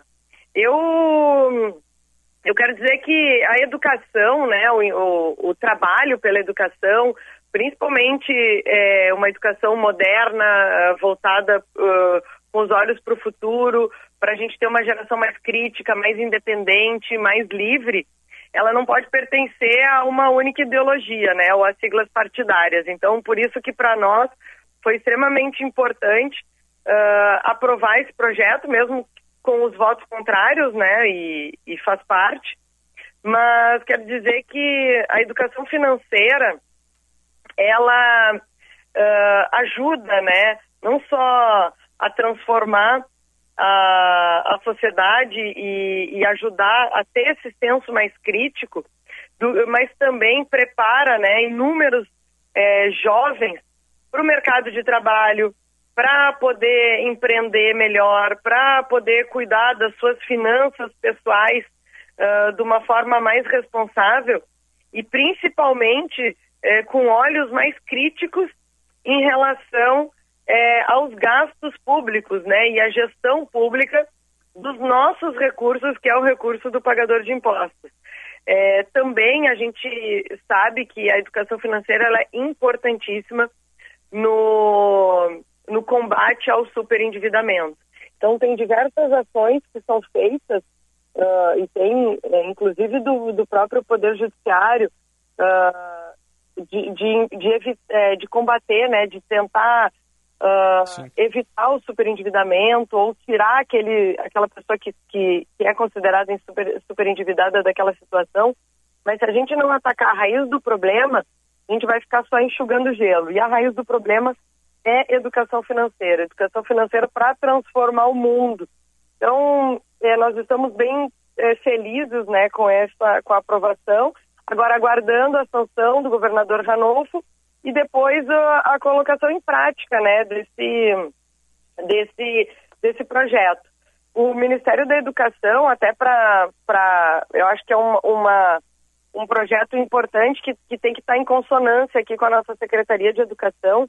O projeto, o Ministério da Educação, ele com a, em parceria com a Comissão de Valores Imobiliários, eles têm um programa para capacitar mais de 500 mil professores da rede pública, para que esses professores é, capacitados possam é, ensinar né, de forma transversal dentro das Sim. suas matérias a questão da educação financeira. Era justamente nesse ponto que eu ia que eu ia lhe questionar, né, deputado? A gente sabe que a forma transversal tem toda essa capacitação e, e acaba sendo um fator que beneficia os alunos, claro, mas o certo não seria ter um tempo específico destinado ao ensino, ao invés dele ser espalhado entre uma aula e outra? Porque a educação financeira, ela não ela não, ela não é uma, uma matéria que uma, uma disciplina pontual, Sim. sabe? Ela, ela tem que ser trabalhada de forma transversal e interdisciplinar, porque ela envolve diversas temáticas. Então, a melhor forma realmente de ensinar a educação financeira é de forma transversal, não é incluindo uh, um professor, uma, uma matéria para tratar sobre isso. Ela está presente na nossa vida, no nosso dia a dia, nas nossas decisões, é, no consumo consciente. Então, a, a melhor forma de, de ensinar isso, é, não sei o que estou dizendo, viu? É, eu tenho, uh, durante esses anos todos, assim, uh, tive muitos parceiros, né, entusiastas da questão da educação financeira que nós pudemos é, que a gente pôde, né, durante esses anos todos, debater a questão do ensino e da educação financeira, é, tanto na, no, no pós.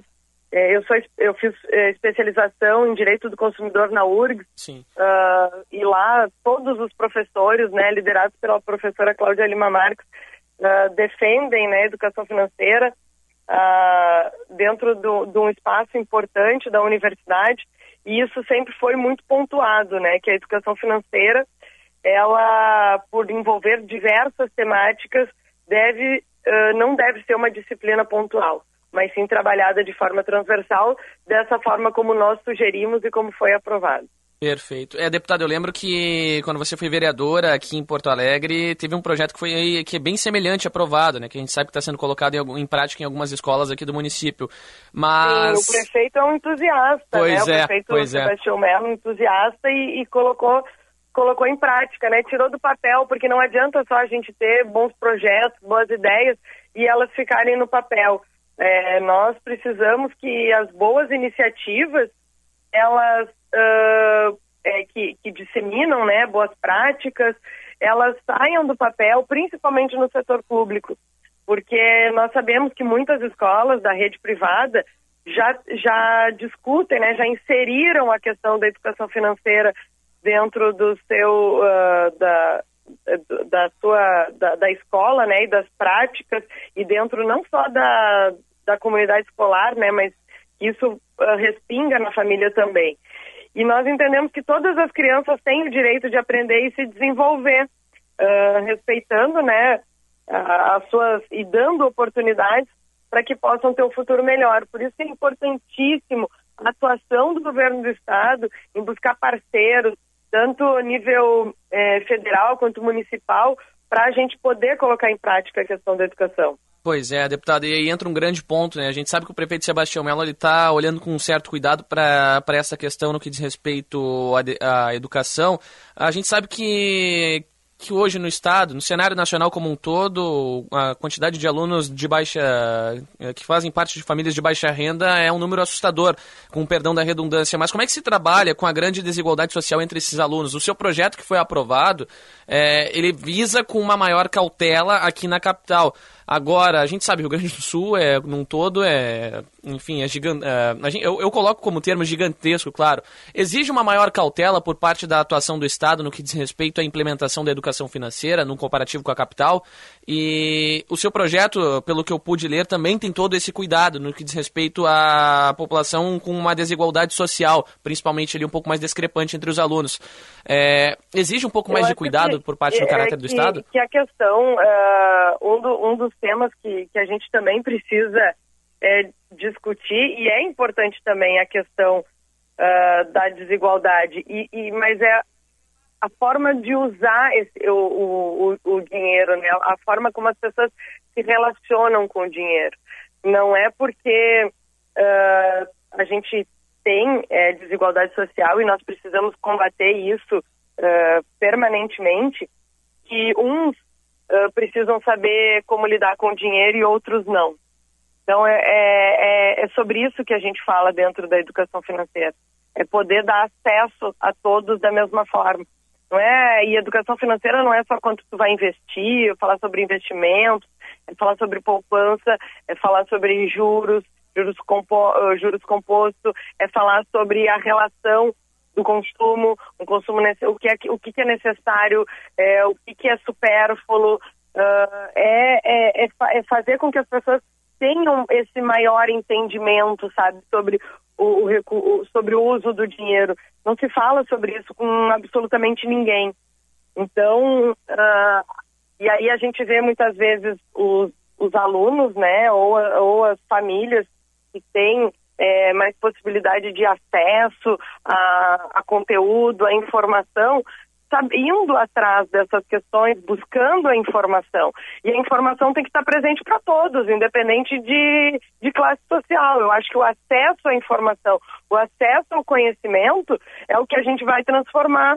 É, é o que de fato a gente precisa dentro da educação para a educação ser transformadora e não separar entre entre eh, entre classes sociais quem que, de- que deve aprender tal conteúdo ou quem que não deve aprender tal conteúdo.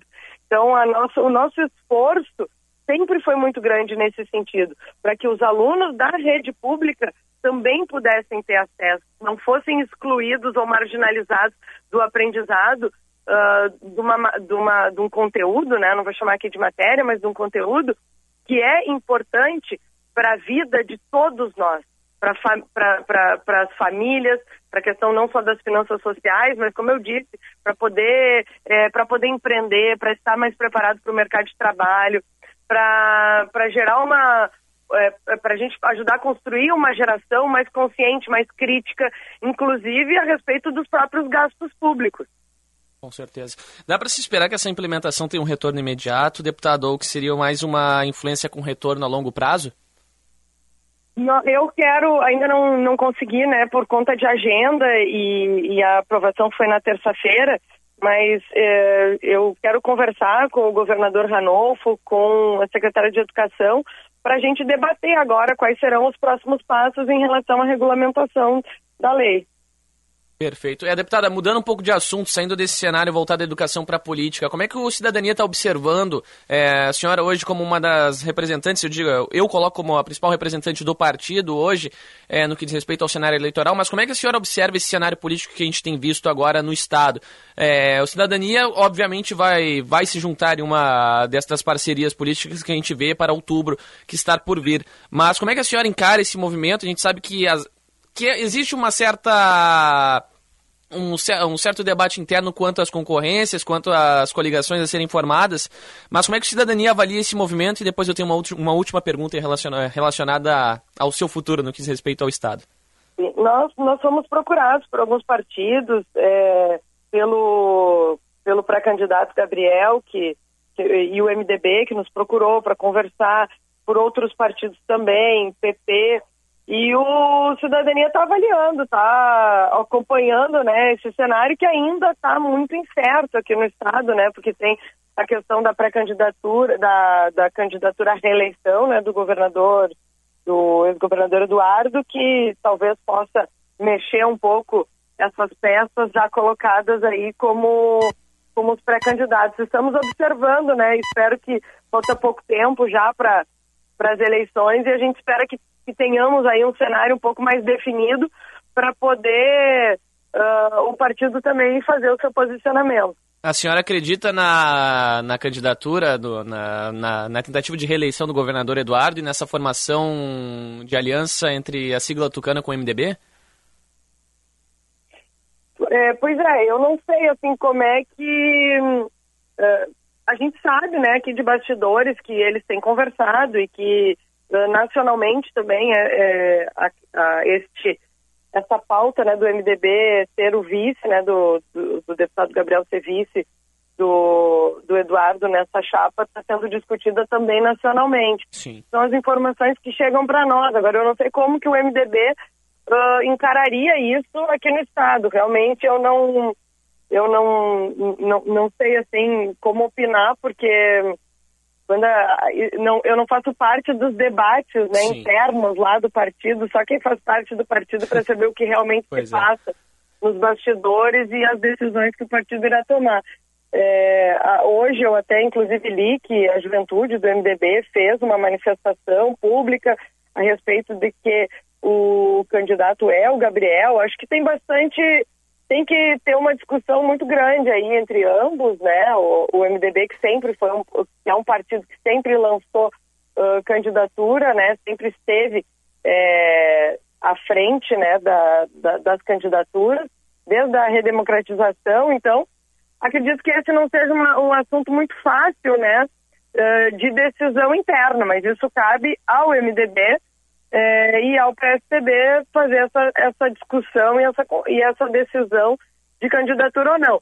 E também o próprio governador, o próprio ex-governador Eduardo ainda não confirmou publicamente né, a questão da sua reeleição, mas daí eu acredito que eu acredito que ele vai anunciar o quanto antes, né?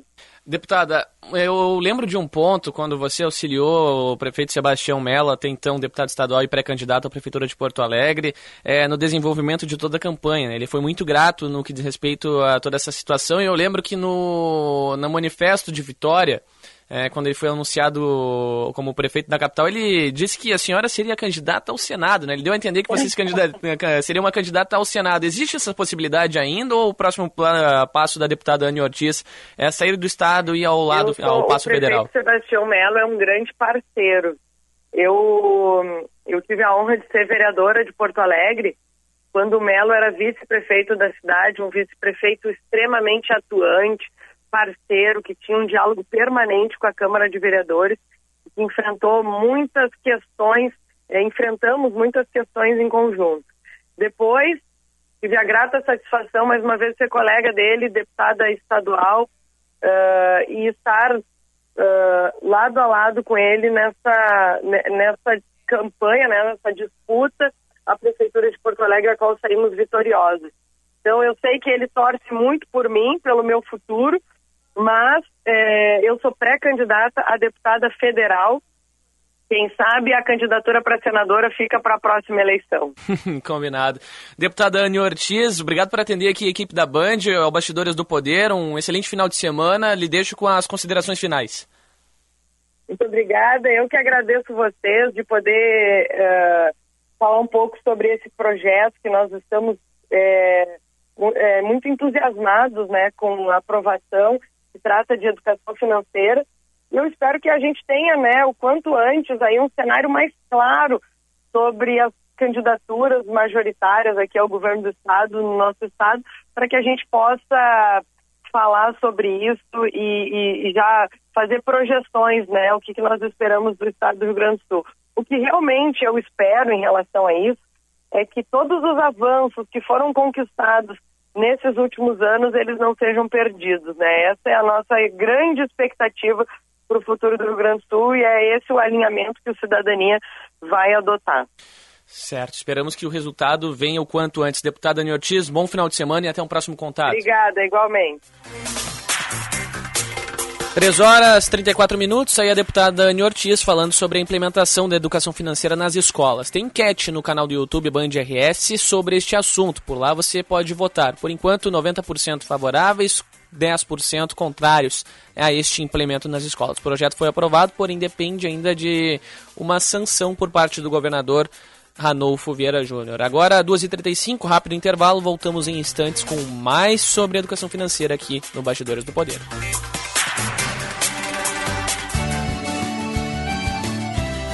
Agronotícias com Eduarda Oliveira. Você tem até o dia 19 de junho para aproveitar as delícias da Fena Doce em Pelotas, no sul do estado. A 28ª edição da Feira Nacional do Doce de Pelotas teve início no dia 3 deste mês no Centro de Eventos da Fena Doce. A feira este ano tem como tema Doces Reencontros e vai prestar uma homenagem aos 210 anos de Pelotas, celebrados em julho. Os visitantes que forem no espaço da agricultura familiar vão ter à disposição produtos de 34 agroindústrias do Rio Grande do Sul Sul, como vinhos, doces e compotas, queijos embutidos, melado e rapadura, sucos de frutas e nozes de 24 municípios gaúchos. Fazem parte dos 46 estandes, três empreendimentos de plantas e flores e nove de artesanato. Agronotícias. Oferecimento Senar RS. Vamos juntos pelo seu crescimento. Audi Topcar. Descontos de até 15% para produtor rural. No Insta, arroba topcar.audi. E Programa RS Mais Renda, da CMPC. Uma oportunidade de renda com plantio de eucalipto. A melhor opção para o Dia dos Namorados é comemorar ao lado de quem você ama no restaurante Vivenda Portuguesa. Venha provar as delícias da culinária lusitana no nosso jantar de namorados, com cardápio especial na entrada, prato principal e sobremesa. Excepcionalmente nessa semana, com atendimento na noite de domingo. Dia dos Namorados no Vivenda, uma casa portuguesa com certeza. Reservas antecipadas pelo fone Whats 3136 5550. 3136 5550. O Senge convida. Estão abertas as inscrições para a 15ª edição dos painéis da engenharia, que em 23 de junho, na PUC-RS, irá tratar da engenharia do futuro, agentes e possibilidades. Palestras com Luiz Fernando da Silva Borges, Ana Paula Etes, Dado Schneider e Marcelo Zufo, no principal evento da engenharia gaúcha no ano, com distribuição de brindes e inscrições gratuitas no portal Senge. Patrocínio Confea, Sindicato dos Engenheiros 80 anos. Nosso maior projeto é você. Senhor empresário, alugue veículos para sua empresa com a maior locadora gaúcha. Citicar Aluguel de Veículos. Ter sua frota terceirizada permite mais recurso financeiro disponível para você investir no seu negócio. Com a Citicar, você tem uma empresa focada na sua frota, para você focar na sua empresa. Citicar, uma locadora feita de carros e pessoas. Para alugar, Citicar.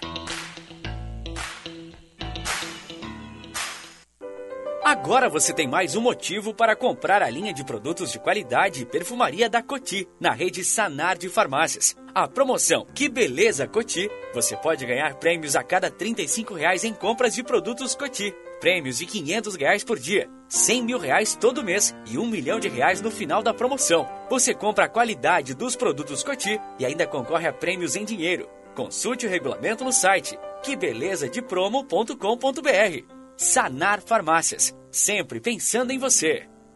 Dom Sete Hotel Fazenda, junto ao mar e à lagoa, um sonho de lugar. Venha viver essa experiência. Comida com história, um show da culinária campeira gaúcha com costelão no fogo de chão e outras carnes, pratos típicos e mais de 50 sabores. Dom Sete Fazenda, turismo gaúcho o ano todo. Informações e reservas 51 997720877. Rádio Bandeirantes. Fechada com você. Fechada com a verdade. Bastidores do Poder. Na Rádio Bandeirantes.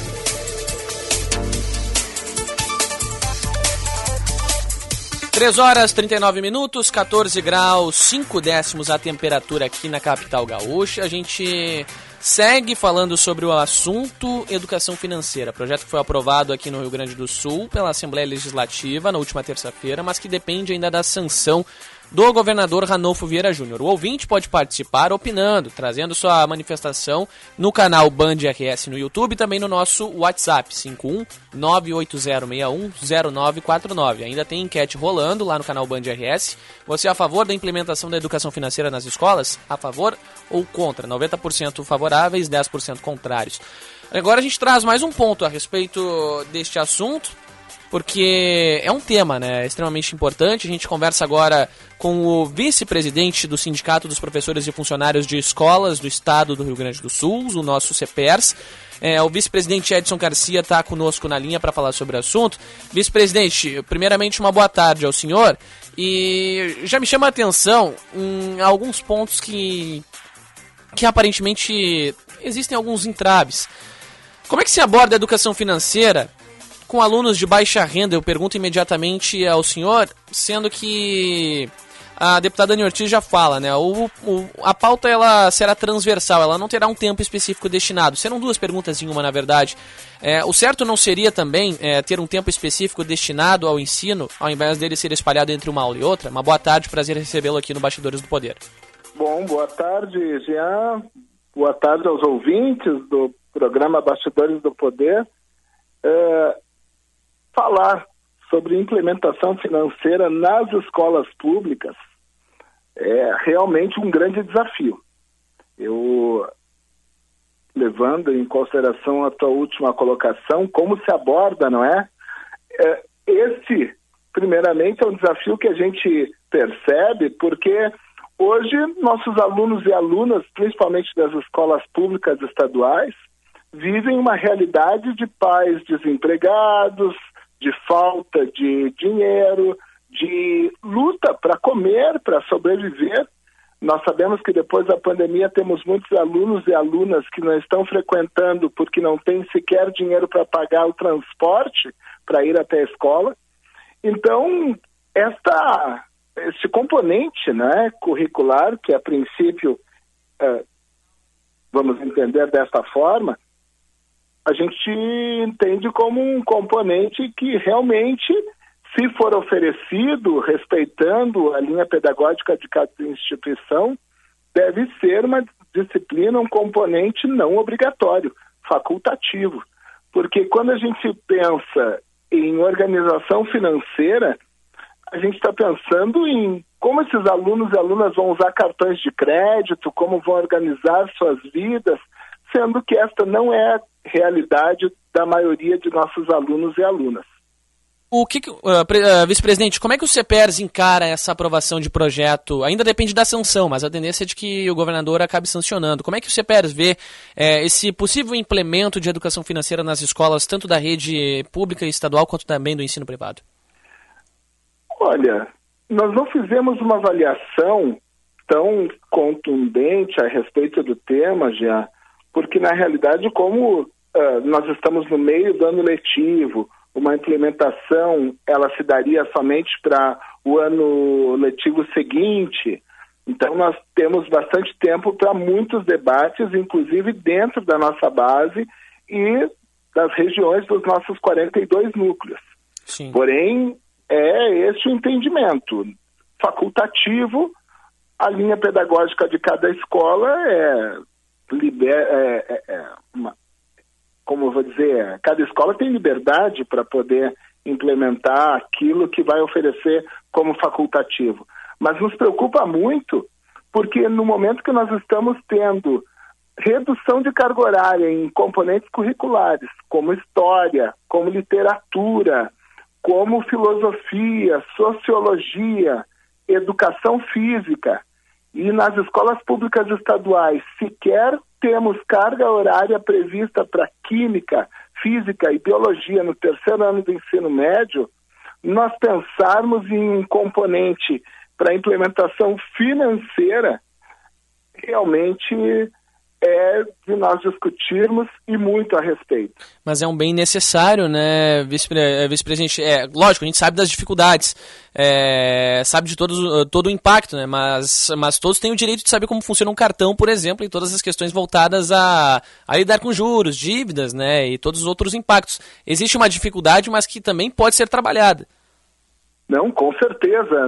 Não desmereço em momento algum Inclusive, não posso uh, falar como último, última opinião algo que nós não debatemos internamente realmente. Sim. Mas uh, é preocupante. Preocupante porque, como tu bem colocaste lá no início, nós estamos pensando numa realidade. E não é a realidade da grande maioria dos nossos alunos e alunas, de terem possibilidades de estarem conduzindo a sua própria vida financeira quando não há dinheiro para pagar um lanche, quando não há dinheiro para pagar a passagem para ir até a escola. Mas a liberdade, a possibilidade de ser uma, de um componente curricular não obrigatório, já deixa, com certeza, muito mais tranquila a viabilização de trabalhar. O senhor acredita que com uma reestruturação, é, com vamos, vamos, vamos, vamos estipular um cenário aqui, não que isso acabe vindo a acontecer, mas com um cenário em que a condição financeira torne-se favorável é, para a editoria da educação aqui no estado, a gente possa considerar viável a implementação da educação financeira em tempo integral, porque a, a meu ver, pelo menos, é, na visão de quem está de, quem está de fora, o ensino transversal é, a tendência é de que só prejudique, né? Ao invés de uma obrigatoriedade sendo implementada dentro das escolas porque tu tira o período, como o senhor mencionou em um outro momento, de uma, de uma aula X, de uma aula Y, acaba adequando ali a educação financeira. E dentro desse ponto, qual seria o preparo ideal para o aplicador receber esse trabalho? Né? A gente sabe, a deputada Dani Ortiz falou agora há pouco aqui de que alguns dos professores serão preparados, terão um planejamento, todo um ensino. Mas às vezes é muito difícil também conciliar, né, vice-presidente, com mais de uma escola. Né? A gente sabe que os professores de todas as redes às vezes aplicam aulas em duas, até três é, escolas espalhadas por por cidades afora aqui no estado. Não só no, no cenário estadual, claro. É, com certeza, porque nós no Rio Grande do Sul estamos ainda no mês de junho com falta de professores e professoras de componentes como matemática, como língua portuguesa e dentre tantas outras. Então, nós pensarmos em quem vai ministrar essa, esse novo componente, não é? é também é preocupante, porque é colocar mais uma possibilidade. É claro que se nós estamos falando de escolas privadas, de escolas municipais, essas não estão dentro do nosso guarda-chuva, né? Pois nosso é. guarda-chuva é das escolas públicas estaduais. Sim. E dentro das escolas públicas estaduais, o problema é este que eu acabo de relatar ou seja, a realidade é esta. Não quer dizer que outras instituições não possam uh, fornecer um período para desenvolver esse componente. É, vice-presidente Edson Garcia, vice-presidente do CEPERS, próxima semana tem a votação é, no que diz respeito à PEC 274-19, né, que, que, pode movimentar com o que diz respeito à, à, educação fundamental aqui no Estado. Projeto aí de autoria do deputado Eric Lins, que busca alterar a redação do artigo 216 da Constituição. Né, a alteração ela pretendida consiste na modificação é, de algumas questões, como o acréscimo de escolas rurais, juntamente com as urbanas, bem como a modificação do verbo deverá para poderá. Como é que o CPR está avaliando também essa questão? Bom, nós temos contrariedade, né? Porque esse já foi um tema uh, muito debatido no passado, já tínhamos superado ele, inclusive, onde nós tínhamos todas as escolas, e temos hoje todas, de ensino fundamental, não de ensino fundamental incompleto. Né? Então, é, foi um debate que nós achávamos, inclusive, inclusive que já estava superado.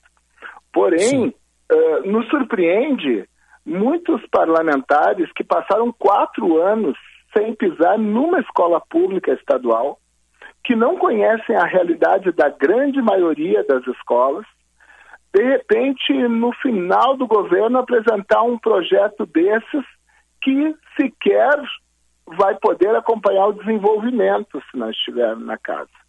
Então, é, é, é preocupante, é um retorno a um debate já exaurido, já exaustivamente feito no passado, quando debatemos a respeito das escolas de ensino fundamental incompleto naquela época.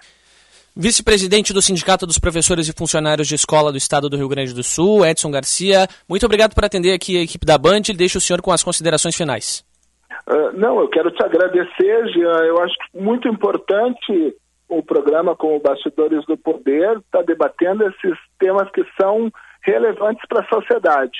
Que a gente possa aí ter uh, uma lucidez para encaminhar da melhor forma possível, sendo que não pode estourar lá na ponta, no aluno, na sua família, que hoje já tem todos os resquícios de uma pandemia no seu desenvolvimento.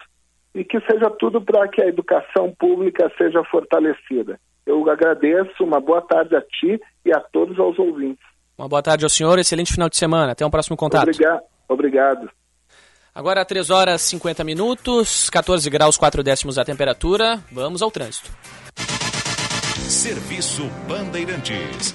Repórter Aéreo. Mobilidade urbana na capital e eixo metropolitano, Letícia Pelim. Promoção Sintonia VW. A cada 800 reais em serviço uma concessionária Volkswagen concorra a 100 pares de ingressos para o Rock in Rio. Agende seu serviço autorizada pela SECAP. Muito boa tarde, Jean. Boa tarde. Ouvintes, bastidores do poder. Eu falo de acidente, colisão entre dois carros no cruzamento da João Pessoa com a Venâncio Aires.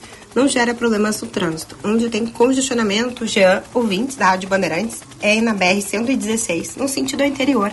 A partir de Sapucaia, trânsito parado até o viaduto da Charlau. Não tem acidentes, é só movimento. Avenida Mauá é a opção para você que se desloca nessa sexta-feira no sentido da Serra Gaúcha. Promoção Sintonia VW, cada 800 reais de serviço uma concessionária Volkswagen. Concorra 100 pares de ingressos para o Rock in Rio. Agende seu serviço autorizado pela SECAP. Jean, tá tudo contigo. Muito obrigado, Letícia Pelim, que volta daqui a pouquinho na programação da RB. Rápido intervalo e na sequência a reta final do Bastidores.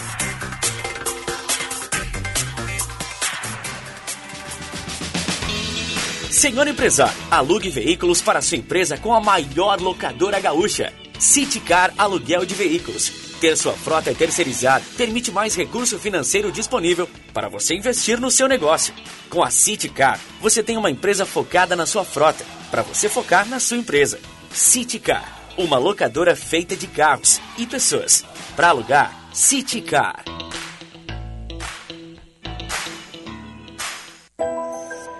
Muita gente convive com o frio e com a fome. Doe agasalhos, cobertores, alimentos não perecíveis e cestas básicas. Em Porto Alegre, doe na Central de Doações da Defesa Civil, Brigada Militar, Corpo de Bombeiros, Rede Zafari Bourbon e Sesc. No interior do estado, doe nas prefeituras, Brigada Militar, Corpo de Bombeiros e no Sesc. Doe. Doe de coração. Campanha do Agasalho. Defesa Civil e Governo do Estado do Rio Grande do Sul. Se os tempos mudam a cada instante, nosso apoio aos negócios acompanha esse ritmo. Enquanto o mundo vive a transformação diária, hoje temos inúmeras soluções para o teu negócio. Investimos em inovação com diversos recursos, desde softwares de gestão a programas de vagas, sem nunca nos esquecermos de apostar no lado humano, oferecendo desde planos de saúde até cursos para capacitar profissionais, porque mais do que inspirar, mostramos o caminho e disponibilizamos o que é necessário para ir mais longe. Assim, você sabe que pode contar com a gente para fazer o teu negócio crescer. Associe-se já. De Lojas Porto Alegre, a melhor solução para o teu negócio. Minuto Simers. O Sindicato Médico do Rio Grande do Sul atua em prol da proteção, saúde e da valorização aos médicos, através da defesa política, jurídica, contábil, ofertas e serviços totalmente especializados aos médicos. Associe-se ao Simers e tenha qualificadas facilidades em sua vida profissional e pessoal. Ligue 51 30 27 37 37. Simers. Defender os médicos é defender a saúde quarta temporada de Stranger Things acabou de chegar e com a Claro, sua casa brilha até no mundo invertido. Assine Claro Virtua 350 mega com assinatura Netflix inclusa por R$ 94,99 nos primeiros três meses do combo. Ligue 0800 720 1234. Com a Claro, a casa brilha. Consulte condições de aquisição.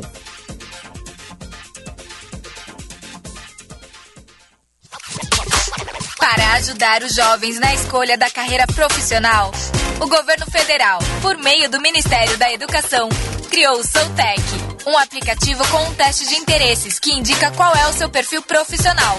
Recomenda cursos técnicos que combinam com você e mostra as instituições que oferecem cada opção. Baixe o app e faça o teste. Ministério da Educação. Governo Federal. Pátria Amada Brasil.